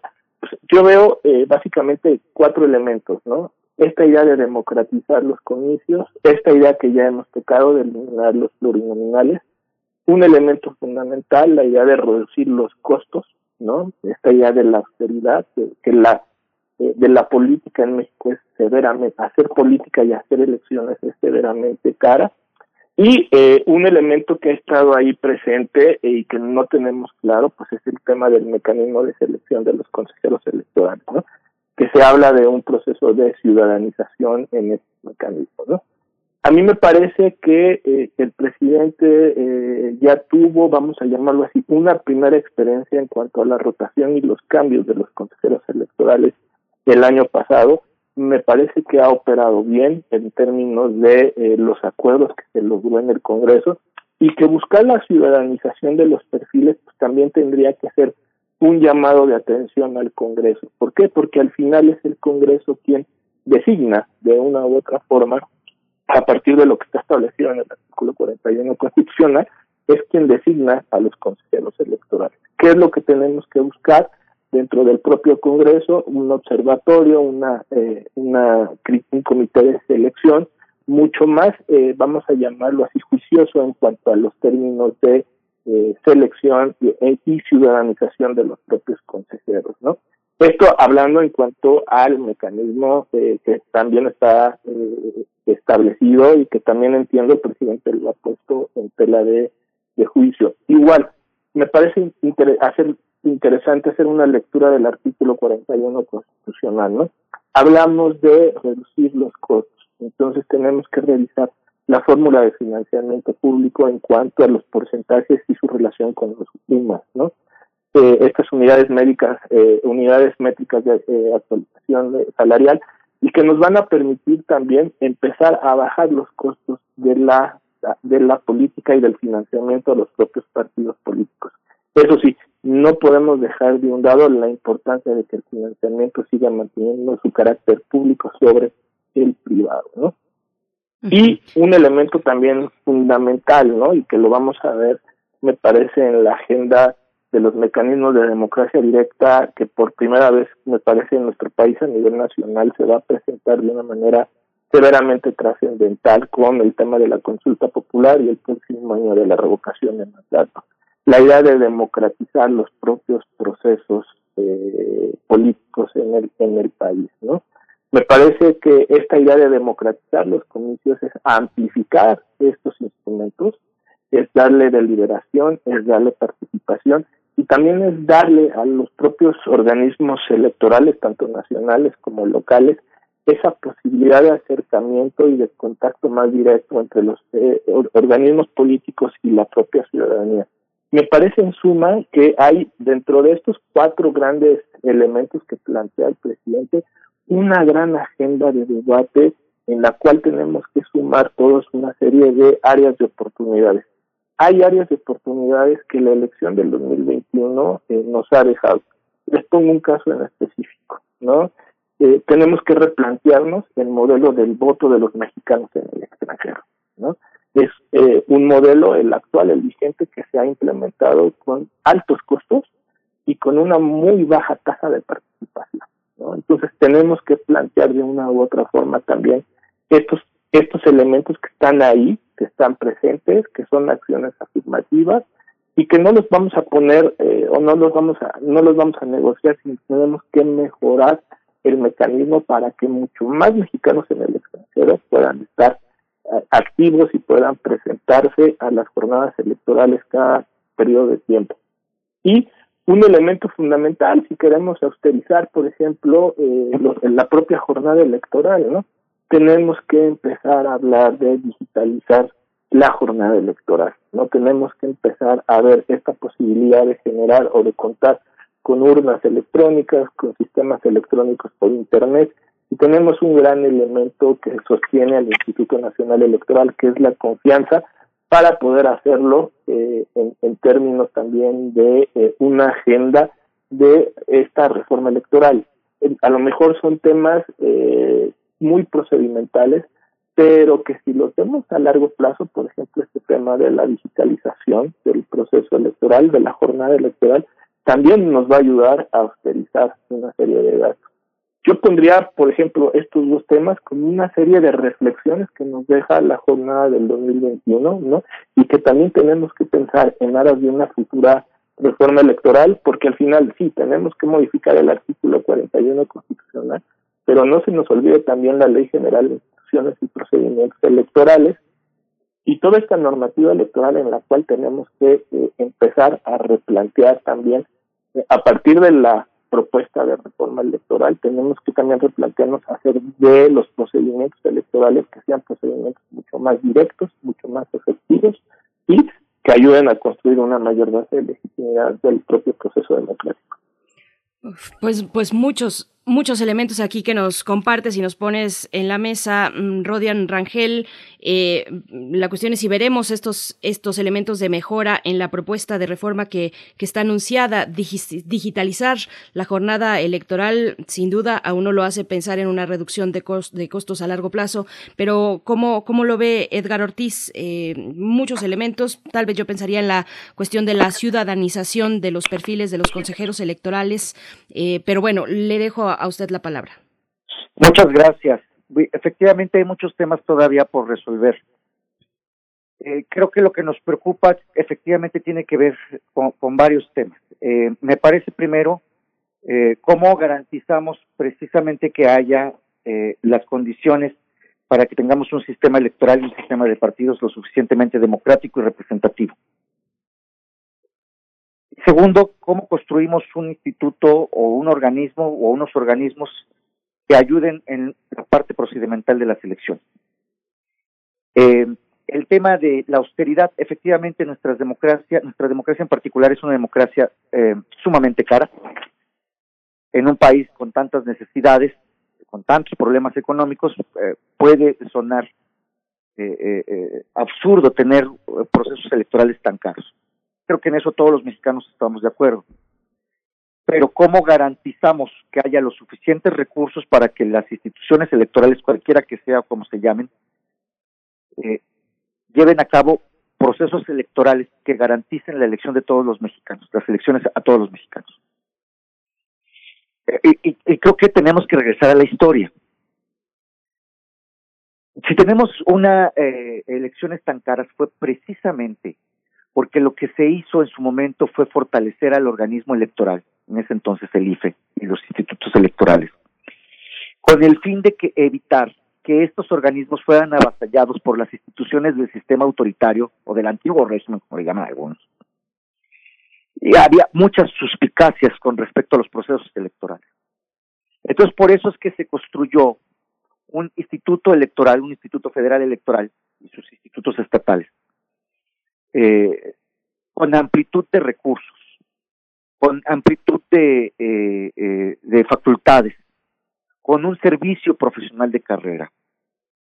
recordemos que tenemos, hay varias intentonas de servicios profesionales de carrera en, el, en los aparatos públicos, pero tenemos dos exitosos. Uno es el Servicio Exterior Mexicano y el otro de alta, de muy muy alta calidad, también de alta calidad mundial, y el otro es el, y el otro es el Servicio Profesional que se encuentra en el Instituto Nacional Electoral y en algunos de los organismos electorales de los estados.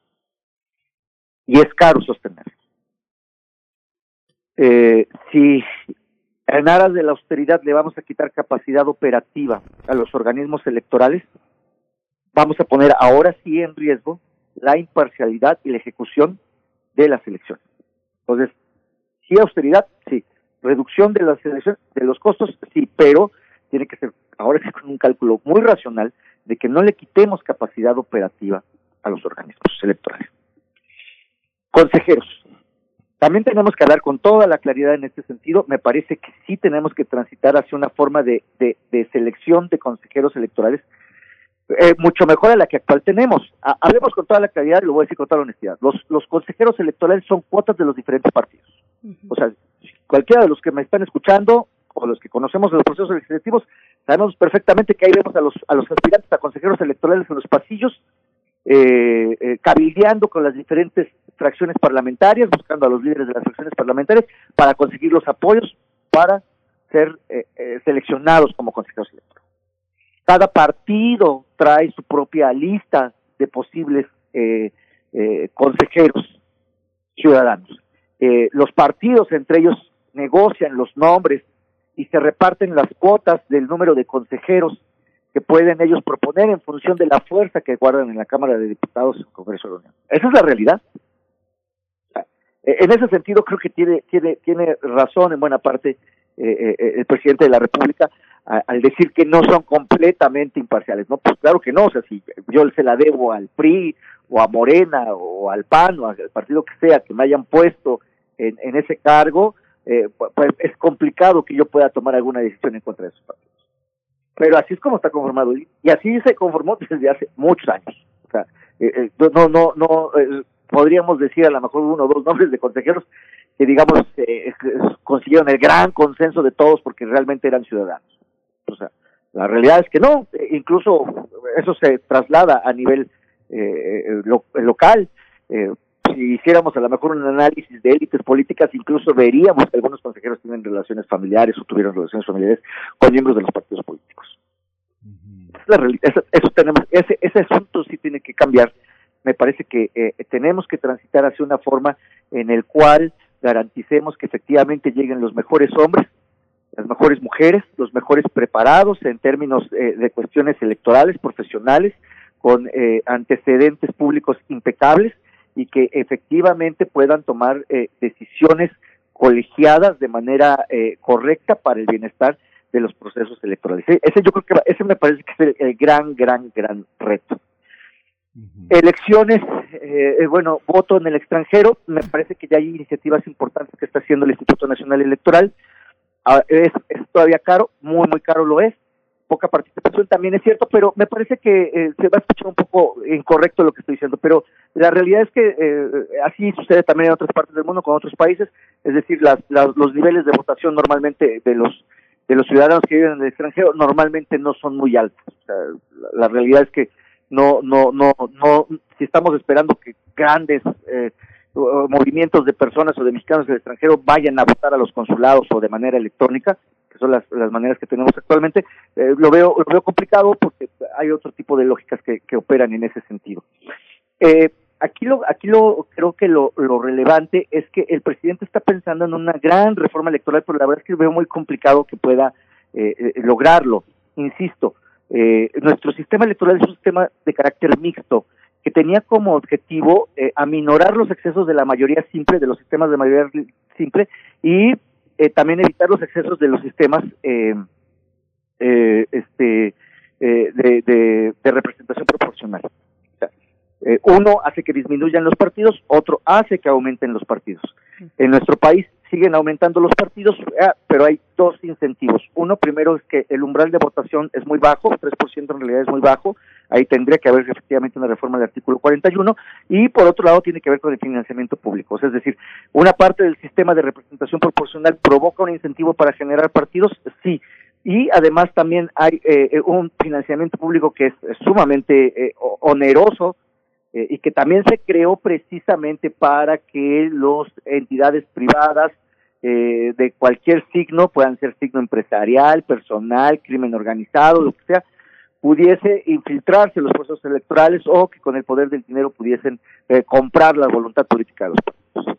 De todas maneras, hay financiamiento público y de todas maneras hay filtración de los de, dinero privado a las campañas, a los candidatos, a los partidos políticos. Entonces, eh, ahí tendríamos que disminuir en buena parte el costo de eh, que se otorga, el dinero que se otorga a los partidos políticos para que eh, eh, ese dinero se utilice en cosas que son realmente necesarias en nuestro país. Tenemos todavía un gran retraso educativo, de salud, en fin, de muchos eh, sociales, en fin, tenemos un gran retraso en muchos temas. Entonces ahí también tiene que haber una disminución en el en el en el financiamiento público y eso va a provocar que haya un incentivo inverso para la formación de grandes partidos, de muchos partidos, porque también esa es la gran queja de la ciudadanía, que ve a los partidos políticos como negocios familiares, que además sí lo son. Bueno, lo mismo si nosotros revisamos quiénes son los primeros en las listas plurinominales, eh, vamos a descubrir que la mayoría, algunos pues son los dueños de los partidos como tal, tienen eh, lazos familiares entre ellos, eh, hay un nepotismo espantoso, pero bueno, la forma de evitar eso pues tiene que ver primero con la construcción de un sistema electoral mucho más equitativo, más justo, más democrático y segundo con la voluntad popular de la ciudadanía, es decir, que la ciudadanía decida no votar por cierto tipo de partidos o cierto tipo de candidatos, eso también debe de, hacerse.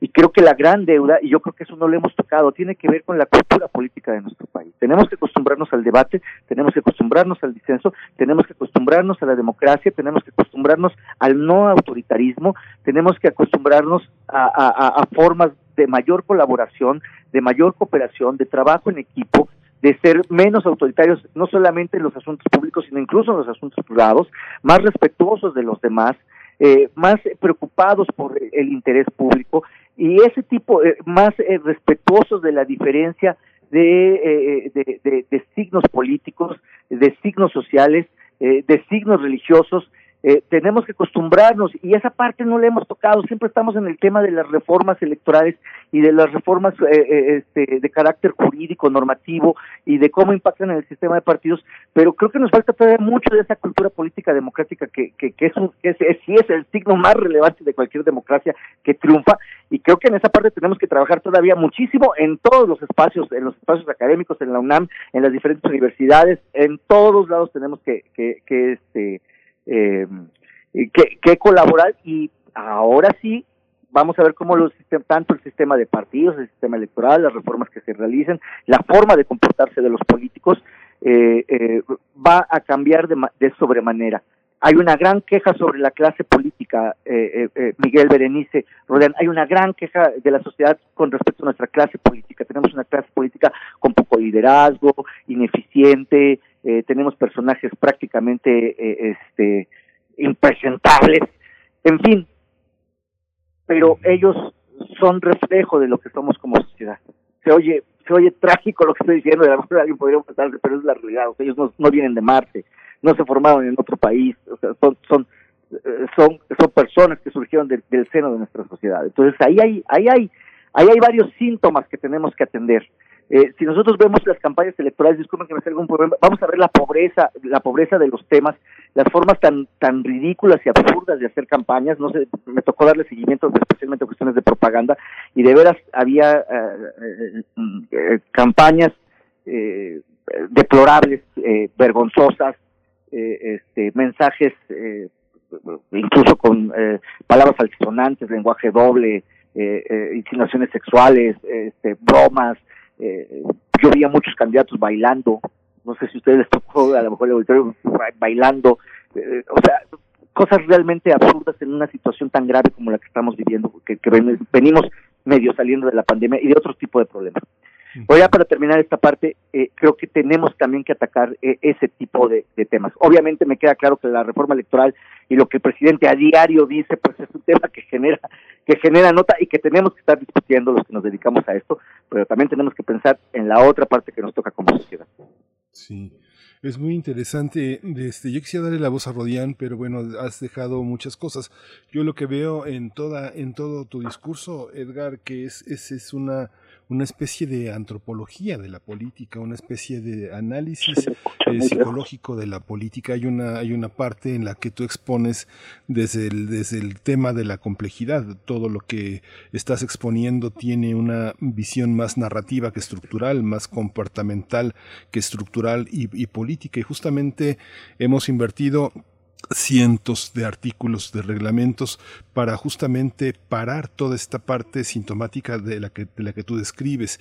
Lo hemos llamado este, de muchas maneras a toda esta parte de los funcionarios que nombran a sus cónyuges, que hacen, inventan empresas para asignarse el presupuesto.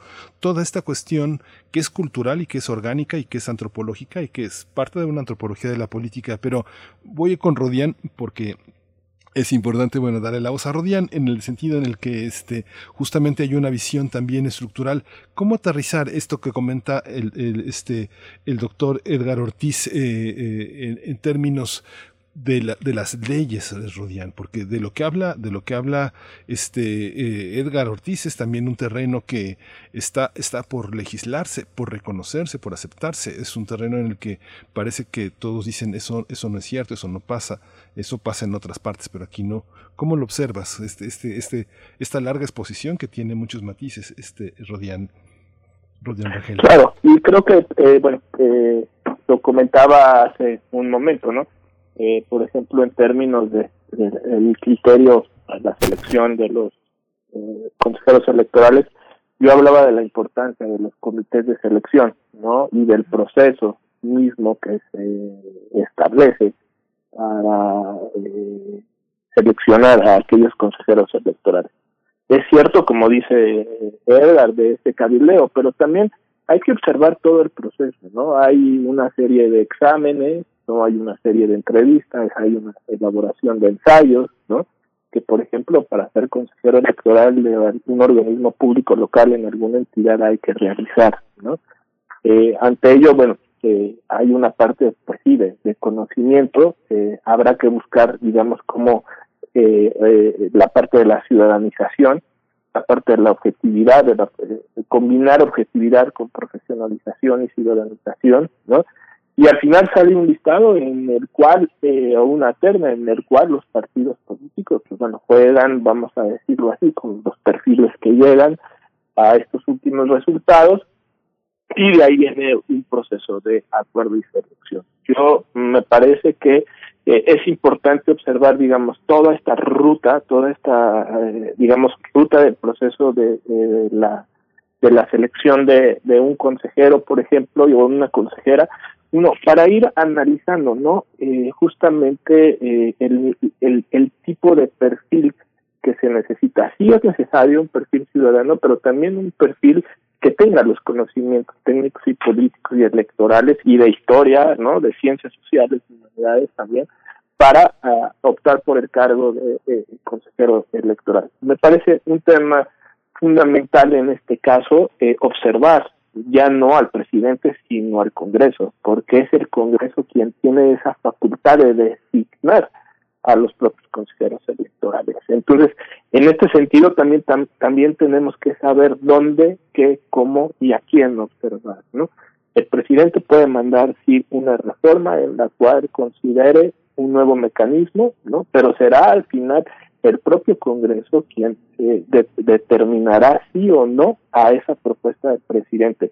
Y será el mismo Congreso quien definirá las reglas de operación para propio, la propia selección de, de, consejeros electorales. Y me parece que eso, eso es lo que hay que tener claro en la película, dónde, quién, cómo, cuándo y dónde tiene responsabilidad en cada uno de estos procesos, por ejemplo, en el caso de la selección de los consejeros. Y otro elemento que a mí me llama un poquito para, para ir cerrando la atención, me parece que hay una eh, un consenso en cuanto a la eh, a la no eliminación del RP por su valor de, la representación proporcional. Uno, por su valor histórico, por el papel fundamental y trascendental que tiene para eh, la calidad de la democracia, la existencia de estos de estas minorías y entender también otra cosa de la uh, representación proporcional. Son espacios en los cuales no nada más se da presencia a partidos políticos, sino también a una agenda de temas que desde una perspectiva minoritaria están presentes eh, y en los cuales puede haber siempre una agenda afirmativa por la cual también ir, eh, digamos, debatiendo y construyendo nuevas reglas en cuanto al sistema político. Y esta agenda de temas me parece que es también eh, uno de los elementos fundamentales para mantener este IRT.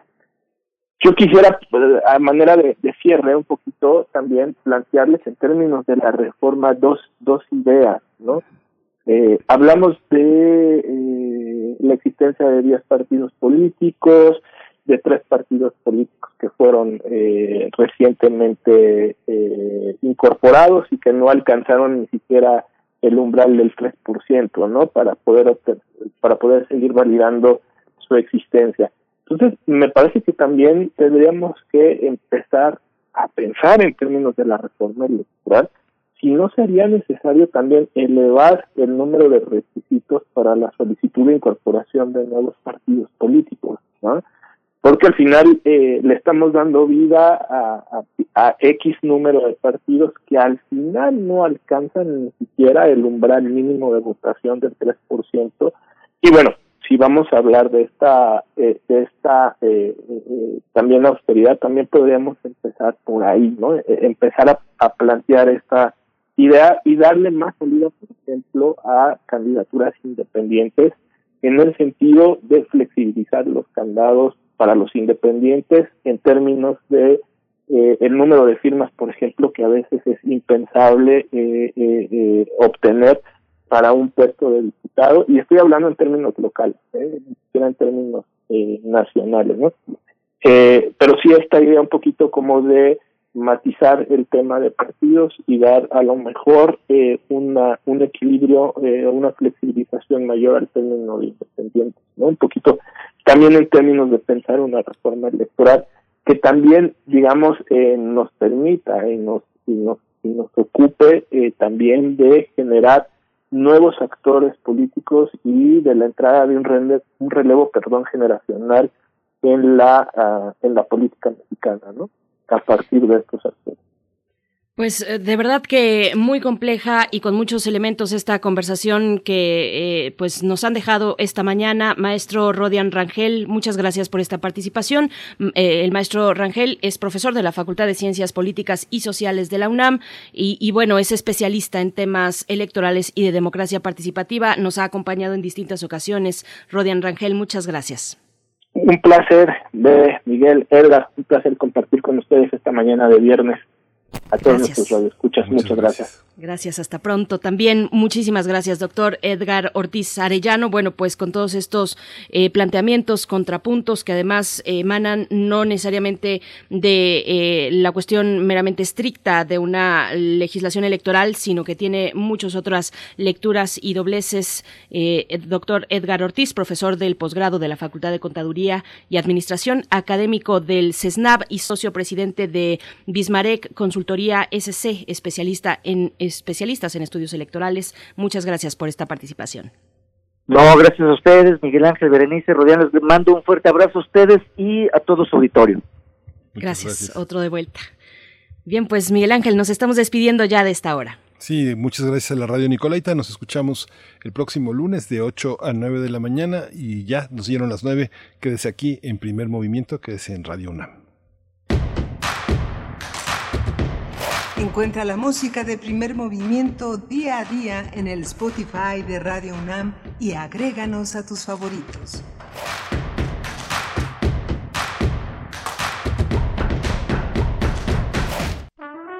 Aire recibes, metal vibrante, brisa que orienta a los extraviados y estremece a los amorosos.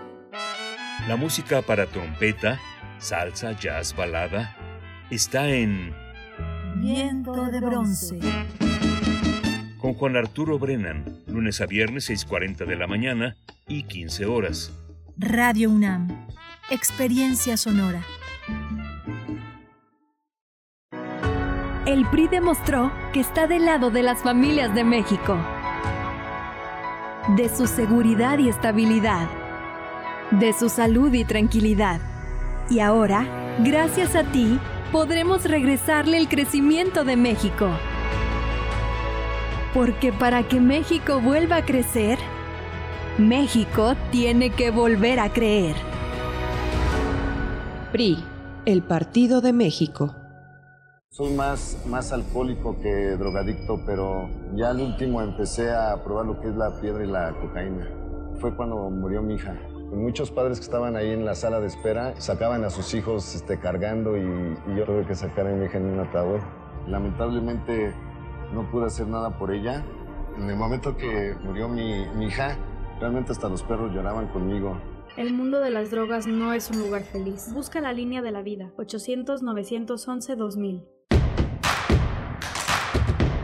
Síguenos en redes sociales. Encuéntranos en Facebook como Primer Movimiento y en Twitter como arroba PMovimiento. Hagamos comunidad.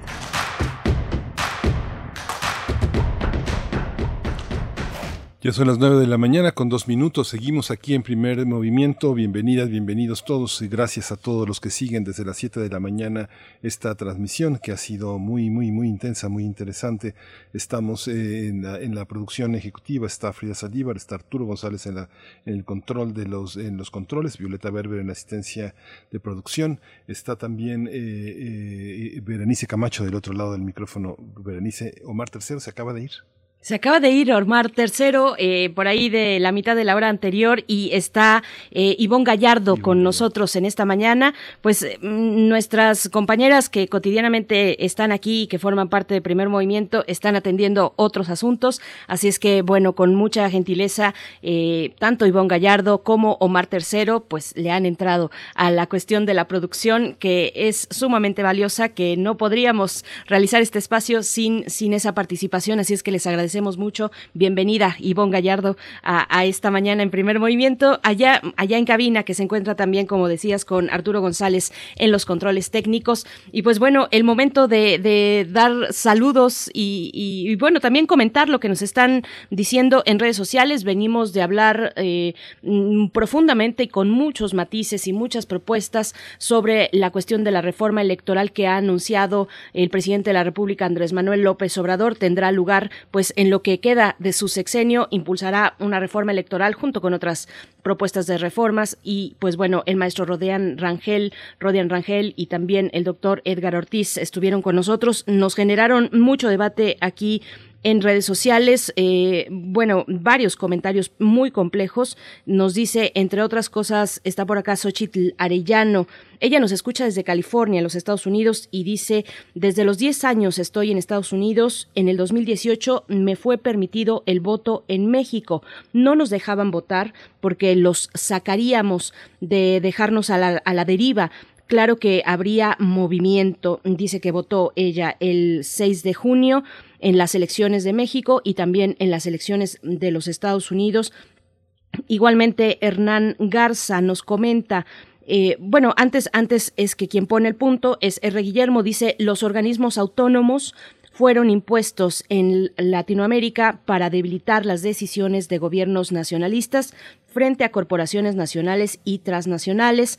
Es más fácil corromper, amenazar a burócratas de organismos autónomos que a un personaje fuerte como un presidente. Y también comenta después, bueno, esto por parte de R. De R. Guillermo, eh, Hernán Garza dice, estos mecanismos se implementaron en la Unión Europea. Se les conocía como instituciones no mayoritarias y bajo el pretexto de evitar los vaivenes políticos crearon una burocracia sin controles democráticos. Hay que analizar los OCAS como una de las causas de la cuestión del Brexit. Gracias a ambos y continúan con más comentarios que les agradecemos, pues, este, esta posibilidad de, de acercarnos a, a sus reflexiones. Vamos a también a saludar, también a saludar. Yo, yo debo un saludo, me van a permitir porque ahora que estamos en la, en la hora de los saludos, debo un saludo eh, que ya desde hace tiempo me había dicho el señor José Luis, eh, el vigilante de mi edificio, del lugar donde vivo, eh, que nos escucha cotidianamente y me dice y me decía y me decía mi saludo, mi saludo, pues ahí está José Luis.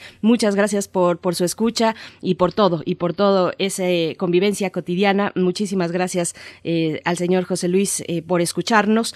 Y bueno, a todos ustedes que están allá afuera y que continúan eh, en esta escucha atenta en lo que queda de este programa, que es todavía una hora por delante, en este viernes que también es de complacencias musicales. Tenemos ya por aquí algunas que irán saliendo en lo que queda en esta hora de aquí y hasta las 10, Miguel Ángel. Sí, y bueno, este digo este comentario tan tan tan, tan amplio de tanta de tanto de tanto contenido, pues ojalá y si tienen eh, interés en algunos eh, contenidos puedan también eh, por lo pronto grabarlos, recuperarlos de alguna manera cuando regresemos de estas vacaciones administrativas que inician el próximo lunes, podremos poner nuevamente a su servicio el podcast, que es algo que constantemente nos reclaman nuestros radioescuchas es parte de una cuestión técnica que se, se, tiene que resolver. Sabemos que nuestra radio es patrimonial y que justamente lo que pasa por estos micrófonos se puede quedar más de 80 años, así que no tengan, no pierdan, no pierdan la confianza, pero si eh, de pronto un material como el que acabamos de tener en esta mesa tan lleno de ideas, tan complejo, tan rico en, en intervenciones, pues podamos eh, contar con, podemos contar con él, puede usted recuperarlo ahora sí que por su cuenta en ese sentido mientras, mientras nosotros metemos las manos para que esto sea posible. Así es. Bueno, y ya que estás hablando del periodo vacacional, decirles que nosotros como equipo de primer movimiento tomaremos una semana, una semana completa, no tres como el resto de la universidad, pero sí una semana completa que parte del 19 de este mes, del lunes 19 de julio a el 23 del 19 al 23 de julio estaremos en completa vacación todo el equipo de primer movimiento y después alternativamente algunos sí otros no. Estaremos en esta en este espacio radiofónico Miguel Ángel, pues para ir dando las coordenadas de cómo va a estar la vacación, que bueno a muchos todavía eh, pues seguramente pues con y ojalá así sea para todos con la precaución de si vamos a planear algún tipo de, de viaje de vacación, pues que sea mm, con esa conciencia de que seguimos en un momento en el que hay que cuidarnos por la cuestión sanitaria. Así es que bueno de todas maneras felices vacaciones para los que ya estén en esa, en esa situación, Miguel Ángel. Sí, felices vacaciones y bueno, la universidad eh, para administrativamente, pero quienes han tenido algún rezago en materia eh, eh, de docencia, de estudio, pues vamos a continuar prácticamente hasta el primer día de clases en algunas, en algunas facultades, que será el 30 de agosto, en otros casos la tercera semana de agosto, pero bueno, estamos en esta, en esta aventura de continuar a distancia, de regresar gradualmente en las actividades fundamentales, prácticas de laboratorio, de enseñanza en algunas áreas de la universidad que prácticamente ya se tienen controladas. Es muy asombroso como, como universitario ver los distintos talleres, seminarios, cómo han incorporado la posibilidad posibilidad que de, este, no de un regreso, sino porque no, no, ha habido, no ha habido separación auténtica de las actividades, sino una, una precaución muy establecida, muy gradual de cómo podemos acercarnos sin correr riesgos. Y bueno, la universidad no, no, no ha parado y tiene esta nueva etapa con un regreso en algunas, en algunas áreas y con continuidades muy asombrosas en otras. Gracias, gracias a los propios universitarios por la confianza que han puesto en este arreglo que quienes tienen que ir diario, como nuestros compañeros de cabina, han logrado, han logrado implementar en sus instalaciones. Sí, nos seguimos adaptando y a la expectativa de la situación sanitaria, que por cierto, en esa adaptación que tiene que ver con muchos cambios, pues ahorita ya cambió en la en, en los controles, ya no está Arturo González, estuvo en la primera mitad del programa y ahora está Socorro Montes, así es que bueno, esa mención porque es un esfuerzo, un esfuerzo que se debe mencionar, que se debe eh, agradecer además eh, esta posibilidad de que algunos muy pocos vayan y, hagan posible, vayan a la cabina y hagan posible este Así es que bueno, nos vamos a ir con la poesía necesaria y después viene una mesa del día, Miguel Ángel, muy interesante sobre la literatura mexicana y, sus amenazas de desaparición. Sí, vamos a hablar con José Luis Nogales Baena. Él ha editado las obras completas de de este de, Torres, de este gran de este gran escritor de los años 60, eh, Juan Manuel Torres, un cineasta, un guionista, un cuentista, un hombre extraordinario que ahora lo podemos observar gracias al trabajo de él, pero que también ha hecho trabajo sobre Pitol, Sergio Pitol, sobre Juan Rulfo, sobre Jorge Luis Borges eh, y, Patricia Rosas Lopategui, que es una profesora de literatura mexicana en Nuevo México, en la Universidad de Nuevo México, que ha hecho posible que Elena Garro sea legible, sea entendida, pero no solo ella, Amparo Dávila, Guadalupe Dueñas, eh, Inés Arredondo, es una mujer que se ha preocupado por una literatura que no sé si llamar eh, femenina, pero sí de autoras, de mujeres que les ha costado muchísimo trabajo estar en la escena editorial, en la escena de este, visualizadas por otras mujeres para las que tienen mucho que decir y que tienen que estar en el panorama de nuestras letras. Gracias a estos eh, dos investigadores podemos contar con una literatura que ha perdido sus voceros porque se han ido, se han muerto y ha quedado su obra un poco a la deriva y gracias a ellos se ordena, se entiende y se coloca a, a mano de los lectores que son quienes más importan. Por supuesto. Bueno, pues vamos, vamos con la poesía necesaria y después la mesa del día. Primer movimiento. Hacemos comunidad. Es hora de Poesía Necesaria. Estoy muy, muy entusiasmada porque, porque hoy es el natalicio de una gran poeta, una gran poeta, quien es Wisława Szymborska, poeta, ensayista, traductora, periodista polaca. Es una de mis consentidas, la verdad, y, y de aquí, de primer movimiento, y seguramente de muchos radioescuchas. Ella nació un 2 de julio del año de 1923, hace 98 años, y murió en 2012. Eh, la escritura de Simborska, pues vaya que decir de su escritura y de su legado, es una escritura de gran, de una lucidez que, que emociona, que cada pieza es, es, única, confeccionada con una gran inteligencia, desde un lenguaje sencillo hasta coloquial a veces, y, y a la que nunca le falta un tono humorístico, o, irónico según el caso. Así es que bueno, vamos con Simborska, quien ganó el Nobel de Literatura en 1996. Es una de las figuras más luminosas de la poesía en el mundo. Así es que bueno, les voy a compartir el poema titulado Las cuatro de la madrugada. Y feliz cumpleaños a Bislava Simborska, donde quiera que esté.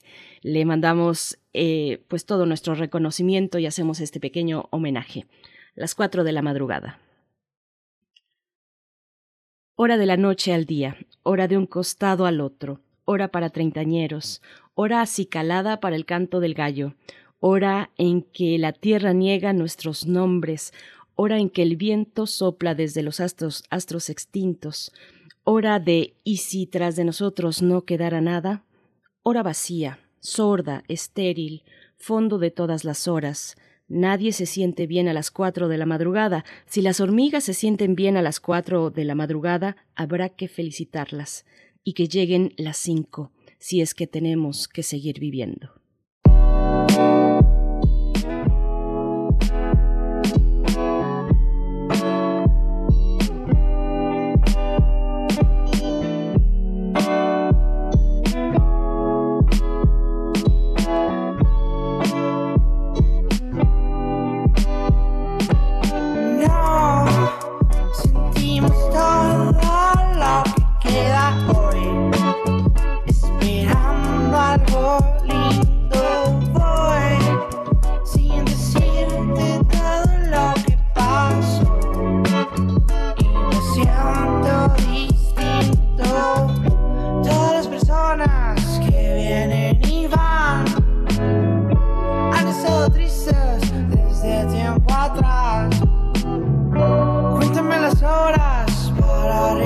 No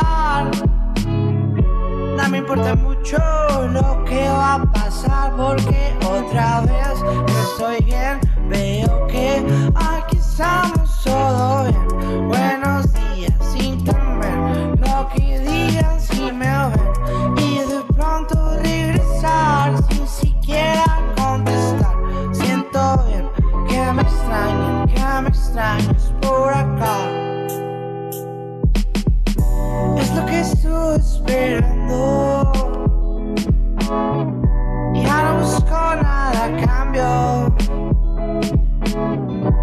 Otro día ha pasado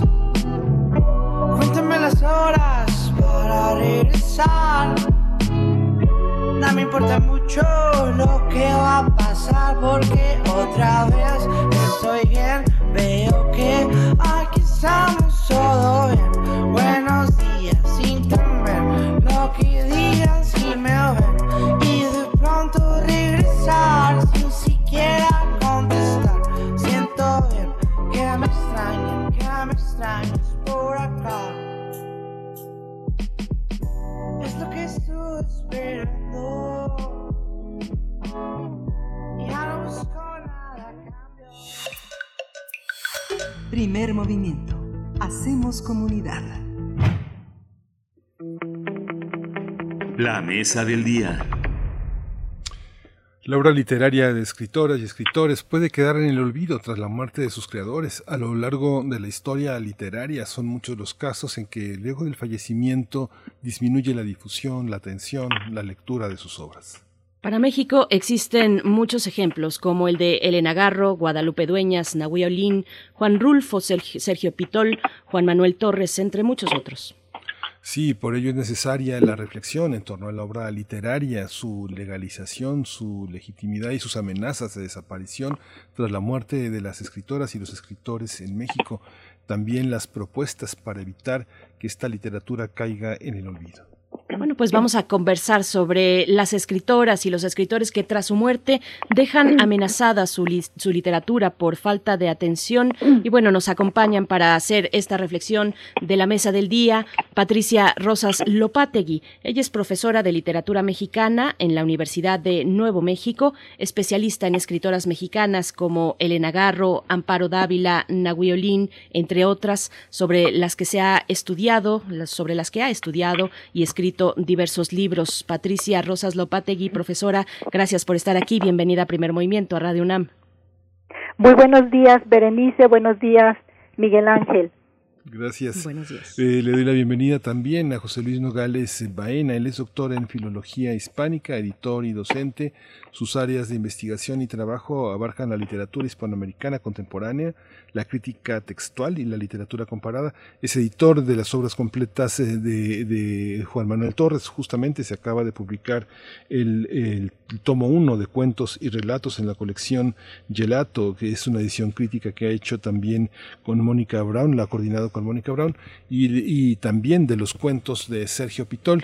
Bienvenido, José Luis Nogales Gaena, qué gusto que esté aquí en primer movimiento. Muchas gracias. Hola, buenos días. Bueno, gracias a ustedes por, por invitarme. Les saludo a todos. Gracias. Muchas gracias. Buenos días también, José Luis Nogales. Pues bueno, vamos, es- estamos, eh, bueno, ya con, con, con estos elementos descritos en la introducción, pero, pero preguntarles tal vez primero eh, qué significa la memoria y por el contrario también el olvido cuando se trata de hablar de la literatura como, como un legado para una sociedad. Patricia Rosas Lopategui.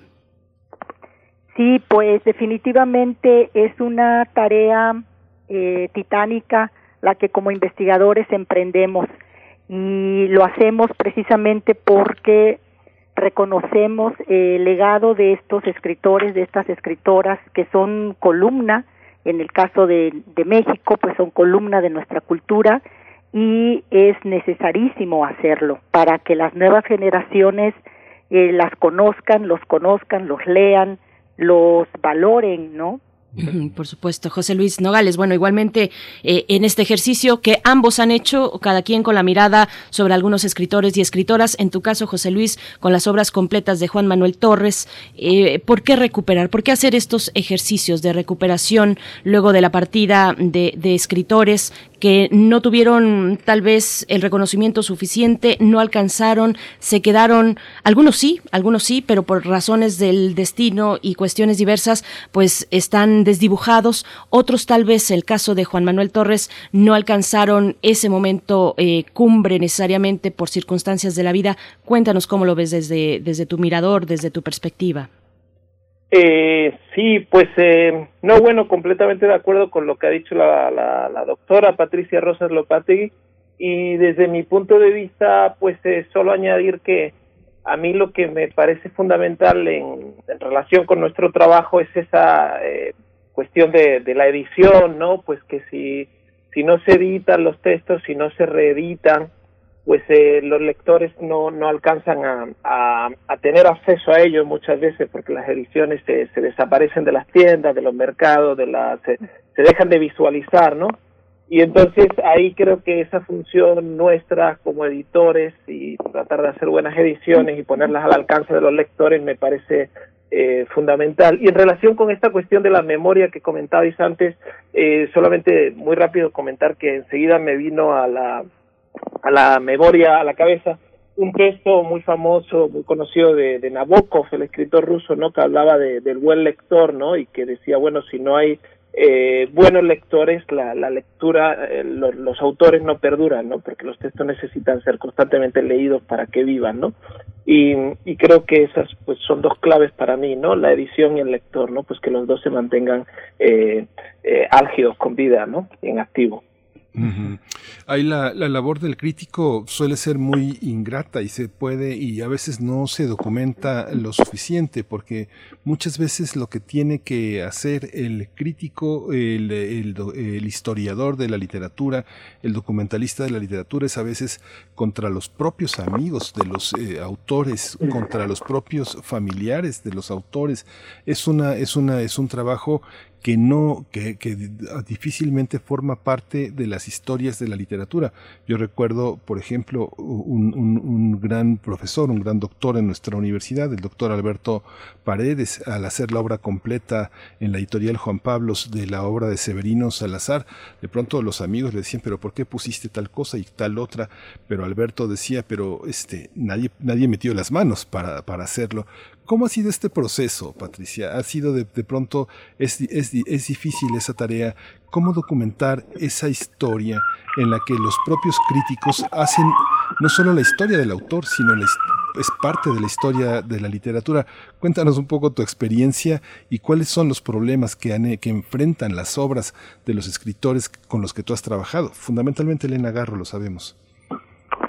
Sí, sí, definitivamente esa es otra, otra batalla la de los familiares y la de los amigos, sobre todo la de los familiares, que de pronto, eh, en lugar de coadyuvar el rescate, la revaloración de la obra de sus familiares, de sus parientes, pues hacen todo lo contrario, ¿no? Ejercen una guerra que no permite eh, o, o que obstaculiza esa visibilización que estamos tratando de llevar a cabo.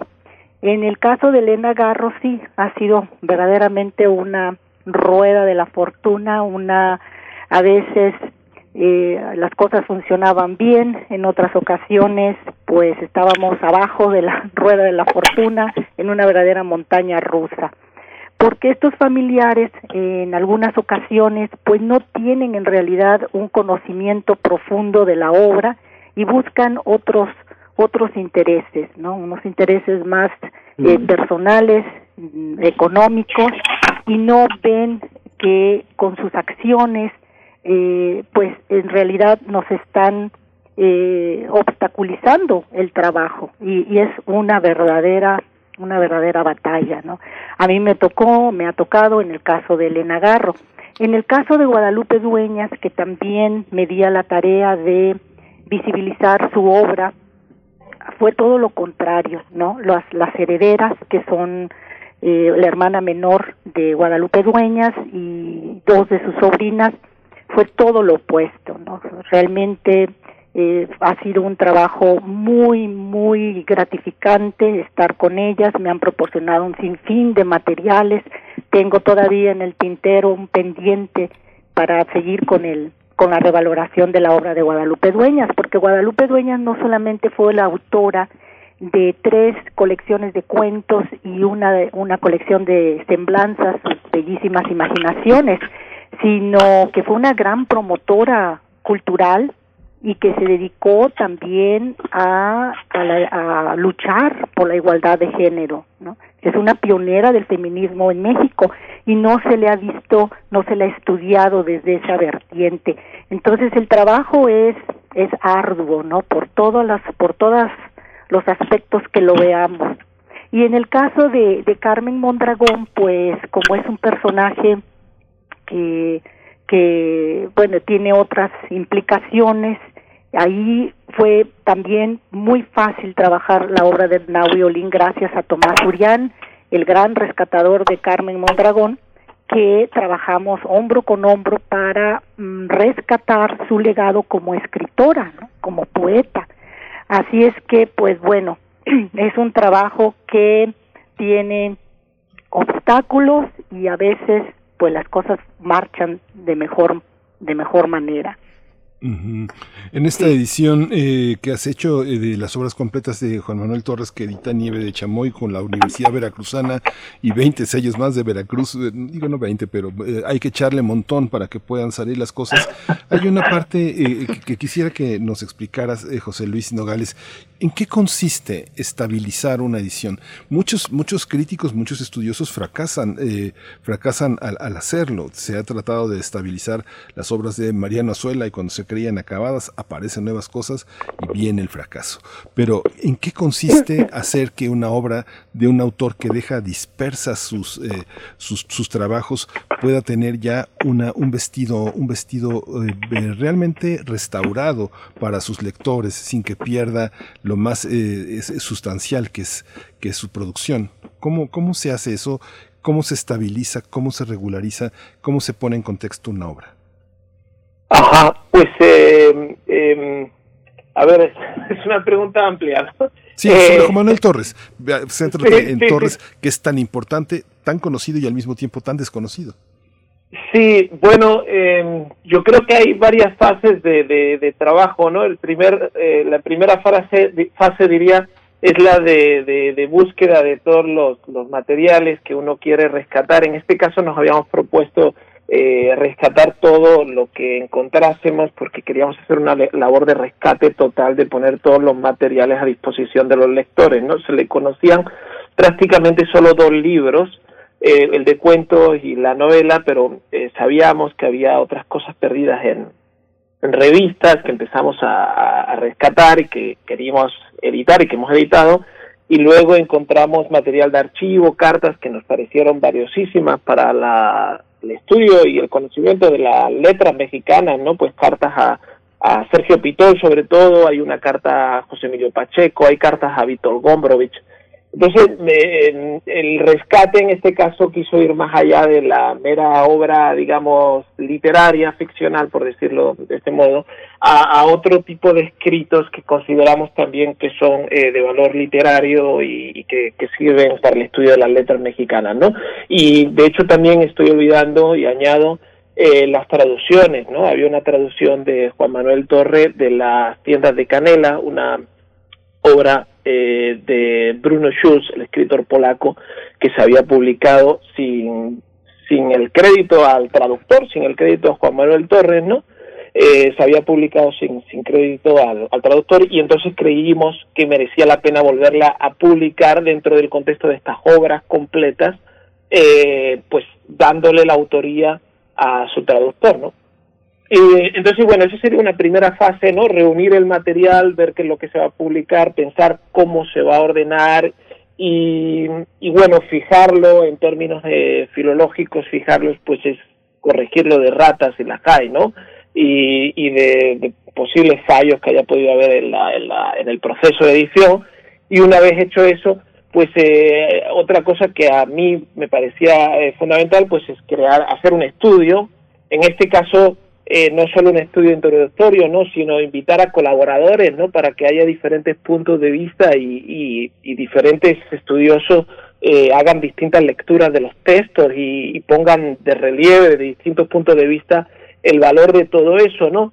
Y por último añadiría, en mi caso, pues y en el de Mónica Brown, la coordinadora del volumen, pues nos pareció de valor eh, añadir eh, notas eh, a los textos, que esto es una cuestión debatida porque eh, siempre habrá quien diga que los textos se deben publicar sin anotar, que no hace falta hacerle ese trabajo al lector, y habrá quien diga que no, que merece la pena anotar, y ahí pues podríamos entrar en una polémica. En, en mi opinión, cuando se hace un rescate de este tipo, pues eh, no digo que sea necesario, se puede hacer sin notas o no, como uno eh, quiera, pero yo pensaba que podría ser valioso para actualizar la lectura de los textos con lectores que no conocían al autor y que el autor cae tan fuera de contexto eh, de tantos años que no se reeditaba, que podía ser de interés y valioso para los lectores añadir algunas notas explicativas, algunas cuestiones que de pronto habían quedado ya eh, pues eh, fuera de moda o ya vocabulario anticuado, digamos, o, o referencias que ya se desconocen, que han caído en el olvido, ¿no? Por, por la de años que hacía que que nos han ido editando los textos y, cómo ha pasado el tiempo, ¿no? José Luis Nogales, bueno, a mí me gustaría eh, que nos compartieras un poco de ese capítulo sobre la sobre la novela eh, Didascalias, Didascalias, pero voy pero doy primero la palabra a la doctora Patricia eh, Rosas sobre el caso de Elena Garro y probablemente también sobre Nahui no sé si Amparo Dávila, creo que Amparo Dávila tiene sus, a sus lectores de nicho como, como una autora de culto, tal vez, no lo sé si esa percepción mía está en lo correcto. Igualmente percibo que Elena Garro ha dado un giro eh, que ha, eh, mm, digamos, ha suscitado la recuperación de su obra y de su historia también, de su persona, debido a esfuerzos, esa es mi lectura, esfuerzos en el terreno de las cuestiones de género, de las mujeres, del feminismo. Pasa esto, está pasando esto con Elena Garro. Están sus cuentos completos, por ejemplo, en Alfaguara, que tuvieron su primera edición, su publicación en 2016 y en 2019 iban por su ya segunda reimpresión a cargo de Alfaguara. ¿Cómo, cómo se ve eh, esta eh, pues esta circunstancia hoy que trata de recuperar a mujeres escritoras, Patricia Rosas Lopategui? Sí, definitivamente yo estoy muy contenta de que a partir, yo diría que a partir del centenario del nacimiento de Elena Garro, es decir, del 2016, ha habido un, un, una revaloración de la obra de Elena Garro y efectivamente creo que en gran medida esto se lo debemos a los movimientos feministas que eh, en la lucha de las mujeres por esta igualdad que bueno que hemos buscado desde hace siglos finalmente en México por lo menos estamos viendo ya algunos cambios sustanciales, no del todo, todavía falta mucho por hacer.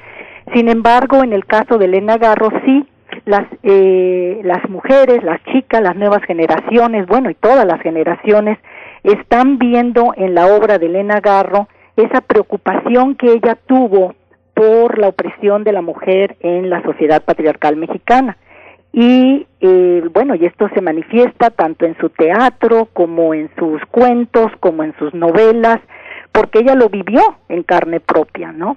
Y eh, sí, definitivamente estamos viendo estos cambios. Todavía falta mucho por hacer, porque yo considero que eh, un autor, una autora, si nosotros, por ejemplo, en este caso, ¿no? José Luis y yo, que me doy cuenta que estamos, hacemos exactamente el mismo trabajo, eh, es importante, claro, la reedición, poner en las librerías al alcance de las manos de los lectores la, la obra de, estos, de estas autoras, de estos escritores. Pero también es importante que, que se conviertan en escritores, en escritoras eh, que sean requisito, que sean lecturas requisito tanto en las secundarias, en las preparatorias, como en las facultades de filosofía y letras de todas las universidades del país. Porque mientras eso no suceda, los chicos eh, no las no las leen, es decir, todavía es una minoría eh, la que los que se acercan a estas autoras, ¿no? A estos escritores. Así es que es importante que formen parte del canon, es decir, ¿y dónde? ¿Cuándo comienza un, una persona a leer? Pues principalmente en la secundaria, ¿no? O sea, yo cuando voy a las ferias de libro, bueno, sé que ahorita estamos en, pausa por la pandemia, pero cuando voy a las ferias de libro siempre me acerco a los jóvenes, a los chicos que me doy cuenta que están en la secundaria, en la preparatoria, para ver qué es lo que andan buscando, qué es lo que piden en los stands. Y siempre piden Juan Rulfo, Carlos Fuentes, Octavio Paz, García Márquez, y, ya, nunca los escucho pedir una obra de Amparo Dávila o de Guadalupe Dueñas o de Elena Garro o de Inés Arredondo, en, en, fin, entonces falta ese, ese trabajo, ¿no? Todavía, todavía hay ese trabajo. Yo todavía veo una gran desigualdad de género también en la literatura. Nuestra, nuestra productora Frida Saldívar, quien es una ávida lectora de Amparo Dávila, nos dice que esta cuestión de, de, de pues tener este estos lectores de nicho eh, como autora de culto es, es reciente, seis años tal vez, eh, dice apenas el año pasado el fondo le reeditó sus cuentos en versión rústica y, y en versión de pastadura con ilustraciones, la UNAM eh, también con un pequeño poema, en fin, José Luis Nogales, esta cuestión de la incorporación de estos autores desde la educación formal, si quisieras agregar algo de lo que ya comparte la doctora Patricia Rosas, pero, pero regreso también con la cuestión de Juan Manuel Torres, eh, Didascalias, ¿qué pasó con esa novela? ¿Cómo fue su recibimiento y qué desató, ah, se desató a partir de ese punto, eh, José Luis? Ajá. Sí, bueno, primero eh, volver sobre esto de em, que comentaba Patricia. Eh, sí, no, completamente de acuerdo, es cierto, ¿no? Que, que yo, yo creo que sigue habiendo una desigualdad de, de género, por supuesto, en las, lecturas, digamos, eh, obligatorias, por decirlo así, ¿no? En, las eh, de formación, en las carreras y en los institutos, etcétera, ¿no? Y, y bueno, por cierto, decir de Amparo Dávila, que es una grandísima escritora que me encanta y que creo que debería eh, leerse mucho más, entre otras, ¿no? Por, por, el, por, por decir un caso, ¿no? Y, y sí, bueno, no, pues completamente de acuerdo con esta cuestión, ¿no? Ahora con lo que me preguntas de Juan Manuel Torres, eh, pues, eh, por ejemplo, en este caso, eh, creo que el libro de cuentos de Juan Manuel Torres fue muy bien recibido, el viaje, y, y sin embargo, cuando apareció la, la novela Didascalias un año después, pues parece ser que no tuvo tanta recepción eh, entre los eh, mismos eh, colegas del mundillo literario, y la reseña, ¿no? Y entonces, eh, bueno, ahí se especula que, que quizá fue la mala recepción que tuvo esta novela la que hizo caer a, Juan Manuel Torres a partir de entonces en el olvido, porque el propio Juan Manuel Torres, desanimado por esta recepción, pues parece ser que dejó de, escribir y se centró eh, más en el cine que en la escritura. Eh, yo creo que hubo más factores aparte de ese, y eh, por ejemplo el hecho mismo de que le daba más, mejor de comer la, el cine que la literatura no y eso de que él mismo se apartara. Pero pero que sí influyó muchísimo la, la recepción de la novela para que él eh, dejara de estar dentro del mundillo eh, literario. Y lo del mundillo literario lo repito varias veces porque creo que es otra cuestión eh, fundamental cuando hablamos de, de, de escritores que se ven o no se ven cómo el mismo escritor se visualiza o no y se mueve dentro de estos eh, círculos que hacen que, el lector sea visible o, no, ¿no? Cómo se autopublicitan ellos mismos o entre los eh, colegas se publicitan o no, se autopublicitan. Y para enganchar con la cuestión de género, creo que esto precisamente es lo que pasa muchas veces con las escritoras, ¿no? Que como ese mundillo literario ah, normalmente estado eh, siempre dominado absolutamente por, por hombres, ¿no? En, su absoluta mayoría, ¿no? Pues eso invisibiliza a estas escritoras. No sé si eh, la doctora Patricia Rosas está de acuerdo conmigo. Hay una parte también que eh, Patricia Rosas Lopategui que uno enfrenta el tema de el tema del legado, el tema de la herencia, ¿a quién le corresponden los derechos de autor de ciertos autores. Paz eh, falleció, bueno, quedó todavía un largo tiempo eh, María José Paz eh, aislándose muy refractaria a la atención de medios de incluso de algunos amigos que tenía paz que ella ya dejó de frecuentar, se apartó de ellos, finalmente enfermó, murió y la obra quedó este, abandonada. El poeta Eduardo Vázquez Martín, que dirige, este, que tiene, que tenía, que estaba en San Ildefonso, organizó con otras personas el trabajo de, de, de, la obra de paz. Pero ¿quién se queda a cargo en esos casos? Tenemos la edición extraordinaria en editorial era a cargo de Philippe Cheron de las obras completas de Revueltas. Tenemos algunos eh, esfuerzos, por ejemplo, de autores vivos como Gerardo de la Torre, que Nitropress hizo una muy bella edición eh, con hemerografía, críticas importantes sobre la obra de Gerardo de la Torre. Pero, ¿cómo está la obra intestada? ¿Cómo, qué, se, ¿Qué se puede hacer? La pelea de los familiares de Pitol ha sido también una, un horror, ¿no? ¿Cómo, ¿Cómo recuperar? ¿Puede el Estado mexicano tomarse esa atribución? Pues esa es una pregunta, Miguel Ángel, que realmente no tengo respuesta para ello, pero me gustaría poder hacerla definitivamente. Pero sí, e, e, este es un este es un gran gran problema para los investigadores, ¿no? Yo creo que José Luis estará de acuerdo también y por cierto, José Luis sí totalmente de acuerdo también con todo lo que has señalado. Eh, el, eh, el, el, cuando cuando se, entabla esta lucha entre diferentes miembros de una familia por los derechos de, de, autor de un, de un escritor, de una escritora, lo, lo único que, lo único lamentablemente que se crea es más invisibilización de ese autor o de esa autora. Y, y nos, y, y, bueno, eh, em, lo que se podría hacer, vamos a decir, lo que se podría hacer, lo que podríamos hacer como investigadores en, en un lapso de tres, cuatro, cinco años, pues no se puede hacer, o, y si se logra hacer, pues esto conlleva quizás unos diez años, ¿no? Entonces, este es un, y, y, y si se logra hacer, porque muchas veces los mismos investigadores claudican ante tal ante tal ante tales batallas, ¿no?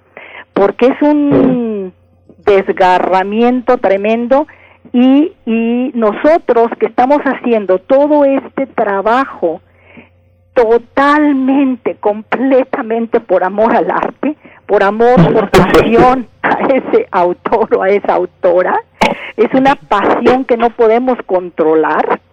Eh, eh, pues imagínate, se nos va la vida en ello, ¿no? Se nos va la vida y, y es, eso es realmente terrible. Yo quisiera, como quisiera, sí realmente, que pudiera haber una respuesta eh, pensando en, en, el autor, en la autora, en el legado, en, la trascendencia que tiene esa obra, para ponerla al alcance de, de los lectores sin estos, sin estos tejes manejes que establece la familia y no solamente eso, es que muchos, muchos familiares lo único que buscan es la remuneración económica. Eso es lo único que buscan en muchos casos, ¿no?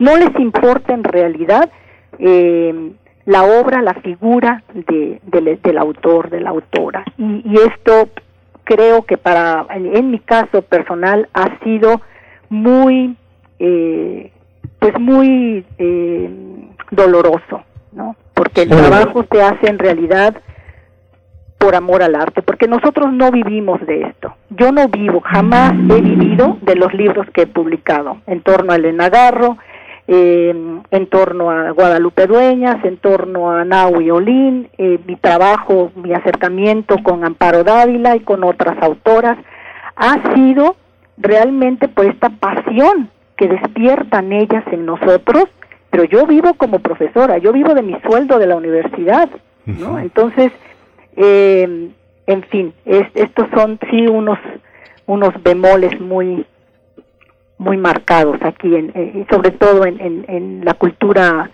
creo que esto se da eh, principalmente en la cultura hispanoamericana. Sí. Pues un comentario, un comentario de cierre también sobre este tema. José Luis Nogales Baena, autor de las obras completas de Juan Manuel Torres, que empieza a circular en México también.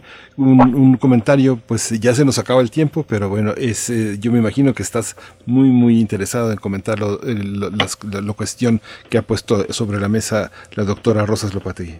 Sí, sí, sí, bueno, afortunadamente, eh, bueno, completamente de acuerdo con ella. Eh, me me imagino que a veces es muy difícil con los familiares, bueno, pues porque uno lee las noticias, pero esas cosas. En mi caso, eh, decir que, que, bueno, yo tampoco ni, ni vivo ni espero vivir de las publicaciones, es absolutamente por amor al arte y a la literatura. Y, y bueno, eh, no decir que en mi caso, muy afortunadamente, todo ha ido muy bien con los familiares. La, la hija de Juan Manuel Torres, Claudia Torres, que vive en Polonia, eh, mm, sido una colaboradora absoluta y con muchísimo interés, nos ha dado mano libre para publicar lo que quisiéramos, con, bueno, incluso colaborando, ella ha aportado sus propios materiales con mucha alegría. Y en el caso de los cuentos de, Sergio Pitol, pues la verdad es que puedo decir lo mismo, sé, y es, mm, conocido por todos, no no creo que diga nada que, que esté mal decir, pues creo que todo el mundo sabe que ha habido problemas, eh, pero creo que esos problemas han sido más de, de la familia hacia afuera, no creo que haya sido dentro de la familia, al menos hasta donde yo sé, entonces ellos con muchísimo gusto pues han eh, colaborado también con la edición, a mí me aportaron algunas fotos, se alegraron mucho de que fuera a editar los textos y en ese sentido yo eh, puedo afortunadamente decir que a mí no, me he encontrado con este tipo de problemas, aunque es cierto que existen y que uno tiene, pues otros editores tienen que estar todo el tiempo lidiando con este tipo de cuestiones, ¿no? Y desgraciadamente es así. Eh, pero ¿qué, qué le vamos a hacer? Habría que buscar una solución, pero sí que es una tema ahora mismo sin que no tengo posibles soluciones. Por supuesto, pues estaremos al habla para cuando lleguen esas soluciones si acaso, pero bueno, yo solamente un, un pequeño comentario que con lo que decías, eh, doctora Patricia Rosas Lopategui, sobre las universidades, las posibilidades que brindan los espacios universitarios académicos para impulsar estos materiales o para dejarlos florecer, para dejarlos ser. Eh, la Universidad, por supuesto, Veracruzana, eh, en estas obras completas de Juan Manuel Torres, pero muchas otras universidades, la, la misma UNAM, eh, la Autónoma de Nuevo León para el caso de la doctora eh, Rosas Lopategui, en fin, eh, es también un elemento a destacar. Se nos ha acabado el tiempo, pero les agradecemos esta conversación tan rica de viernes, doctora Patricia Lop- Rosas Lopategui. Muchas gracias por estar aquí. Muchas gracias por, por, por esta deliciosa charla. Gracias. Igualmente, José Luis Nogales Baena, gracias por esta participación. Gracias a vosotros, ha sido un placer, gracias a, a los tres. Muchas gracias. Pues sí, muy interesante, muy rico. Este, pero vamos, vamos a ir a música, ¿verdad? Vamos con música, una complacencia musical de viernes para Edgar Bennett. Nos pide algo de Kurt Cobain and I Love Her Battles.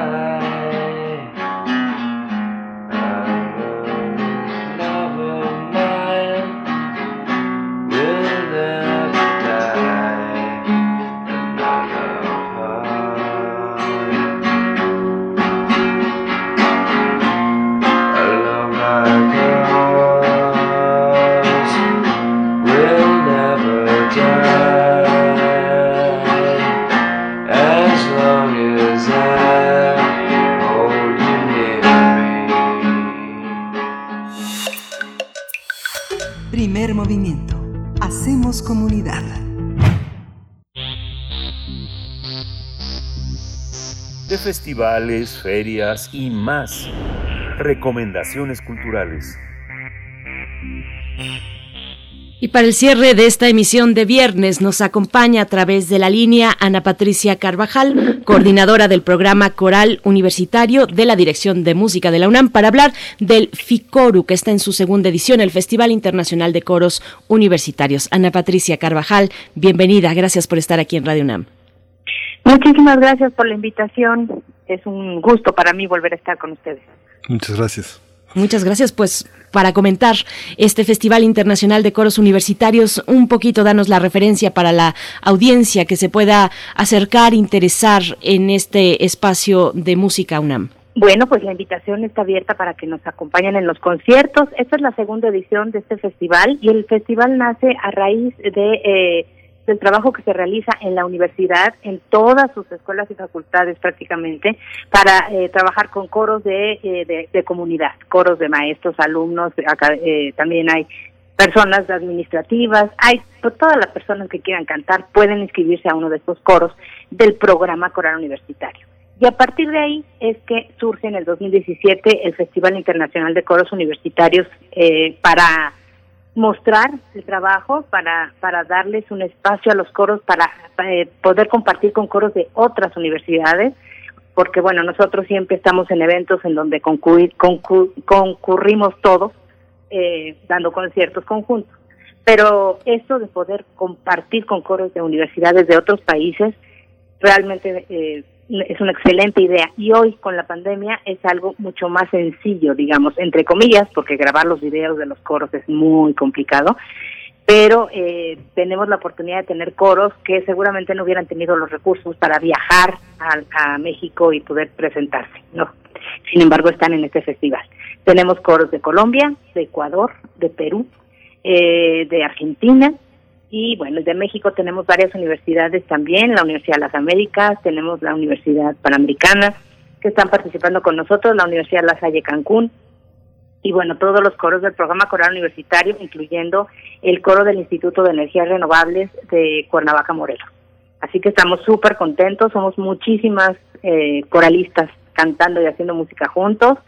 Van a tener talleres y, ensayos virtuales eh, exclusivos para ellos, para los con los coros inscritos. Y los conciertos son para todo público, los pueden escuchar en el Facebook de, eh, del, del evento que se llama Festival Internacional de Coros Universitarios. Una, esta tradición de los coros, pues es una de las una de las cuestiones más ricas en México. Hay una parte en la que no solo es la tradición musical, sino la, la, forma de hacer comunidad, la forma de entender la música, de convocar a la familia, de tener una expresión espiritual de una enorme intensidad, porque bueno, cantar y cantar en los coros es por pronto un orden y una posibilidad de creación.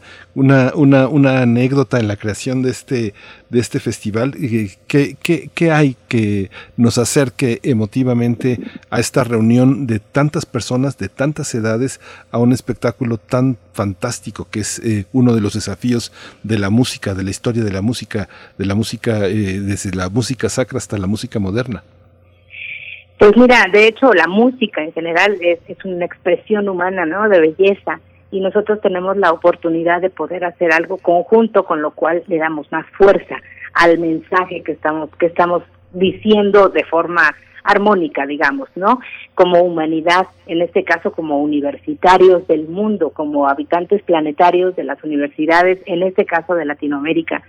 Y el concierto clausura va a ser fantástico porque eh, se mandó a hacer una obra especialmente para este evento con poesía de una indígena, una indígena de Guerrero, llamada Yolanda Matías García, una pieza que está en náhuatl eh, se llama Tocuicatisque y quiere decir cantaremos. Es una pieza hermosísima que compuso con ese texto Elisa Schmelkes, una joven compositora muy talentosa. Y hemos ido de la mano desde el inicio, desde hace varios meses, construyendo desde la, desde, desde la música hasta todo lo que implica mandar pistas, eh, dividir a los coros para que canten, para que canten toda la parte y te la manden grabada, eh, después los videos. ha sido muchísimo trabajo, pero creativo. Ha sido un gusto poder poder estar en esto porque te sientes parte de eres esa, es la magia del coro y aunque hoy no podamos cantar eh, físicamente juntos sí hay una hermandad entre nosotros que se palpa cuando estás pues haciendo este trabajo, ¿no? Y te encuentras con todas las dificultades del mundo y también con todas las gratificaciones. Así que están todos invitados. Es el domingo a las 7 de la noche. Domingo 7 de la noche en las redes sociales de, FICORU, Festival Internacional de Coros Universitarios. Ana Patricia Carvajal, eh, por último, hay no solamente la participación de otras universidades del país, sino de otros coros de otros países eh, de la región. Cuéntanos un poco de esta colaboración que podemos esperar, por ejemplo, de, de Chile y de otros, otros países que están participando. Bueno, estamos, eh, cada, cada coro nos mandó su trabajo. Algunos mandaron trabajo prepandémico, digamos, ¿no? O sea, una grabación de alguna pieza en un concierto. Y otros mandaron trabajo pandémico, es decir, los famosos videos de cuadritos, ¿no? Les llamamos videos COVID, ¿no? Entonces, este, eh, durante el día de hoy a las 8 de la noche, mañana a las 7 de la noche se estarán transmitiendo los conciertos, transmitiendo el trabajo de todos los coros que nos están acompañando. Son conciertos muy breves, son conciertos de 25 minutos para que la gente no se canse, para que pueda disfrutar tranquilamente y el, el domingo pues el gran estreno de Toco y Catisque con, con Yolanda Matías y con Elisa Schmelkes a las 7 de la noche por el Facebook de Festival Internacional de Coros Universitarios. Maravilloso. Pues Ana Patricia Carvajal, bueno, no sé si querías agregar algo. está bien, no bien, está bien. Pues, pues simplemente darte eh, eh, las gracias, el reconocimiento también a la Dirección de Música de la UNAM, a la coordinación del programa coral universitario, a tu cargo y a este Festival Internacional de Coros Universitarios, FICORU, en su segunda edición. Está hecha la invitación para que nos podamos acercar y disfrutar desde casa, pues un gran esfuerzo, un gran esfuerzo que se hace a distancia. No me imagino de verdad las vicisitudes en estos cuadros de Zoom, pues para conformar un coro, eh, eh, un, ritmo, vaya, una armonía y una misma idea a pesar de la distancia, una misma idea vocal y sonora a pesar de la distancia. Así es que un reconocimiento y muchas gracias por esta participación, Ana Patricia Carvajal. Gracias a ustedes por la entrevista, gracias también, por supuesto, a Música UNAM por creer y por dejarnos crear y hacer estas locuras. Somos más de 500 voces, lo que ustedes van a escuchar el domingo. Sí, es una maravilla. Más de 500 voces. Gracias, Ana Patricia Carvajal. Hasta pronto. Hasta pronto, gracias. Pues nos escuchamos la próxima semana. Tenemos un, eh, un, menú también eh, muy interesante. Siga primer movimiento. Empiezan las vacaciones administrativas, así que nuestros grandes académicos, nuestros grandes investigadores, pues lo escucharán este, desde, la, desde la comodidad de su escritorio, en, en, su casa, en su cama. Síganos, vale muchísimo la pena hacer comunidad en este espacio donde las redes sociales, primer movimiento en Facebook, P Movimiento en Twitter, están a su disposición, Berenice. Así es, nos quedamos eh, con la ciencia que somos, si no estoy equivocada, ya después del viernes ya no sé muy bien, pero creo que sí. Lo que venga a continuación de verdad es de mucha calidad y con mucho esfuerzo, así es que les invitamos a permanecer aquí en Radio UNAM, en la radio universitaria. Nosotros nos volvemos a encontrar el próximo lunes, a pesar de la vacación, aquí seguiremos en vivo, Miguel Ángel, todavía un par de semanas más. Eh, gracias a todos ustedes por sus comentarios, gracias a todo el equipo, por supuesto a los invitados, colaboradores en la producción. Eh, está por ahí eh, Ivonne Gallardo, Omar Tercero, gracias a ambos. Miguel Ángel, muchas gracias. Muchas gracias. Quédese con la ciencia que somos, la red mexicana de periodistas, hablando de los perros y el COVID-19, sobre el tema del olor, un tema, un tema muy, muy olfativo. Así que esto fue primer movimiento. El mundo desde la universidad. Radio UNAM presentó Primer Movimiento. El mundo desde la universidad.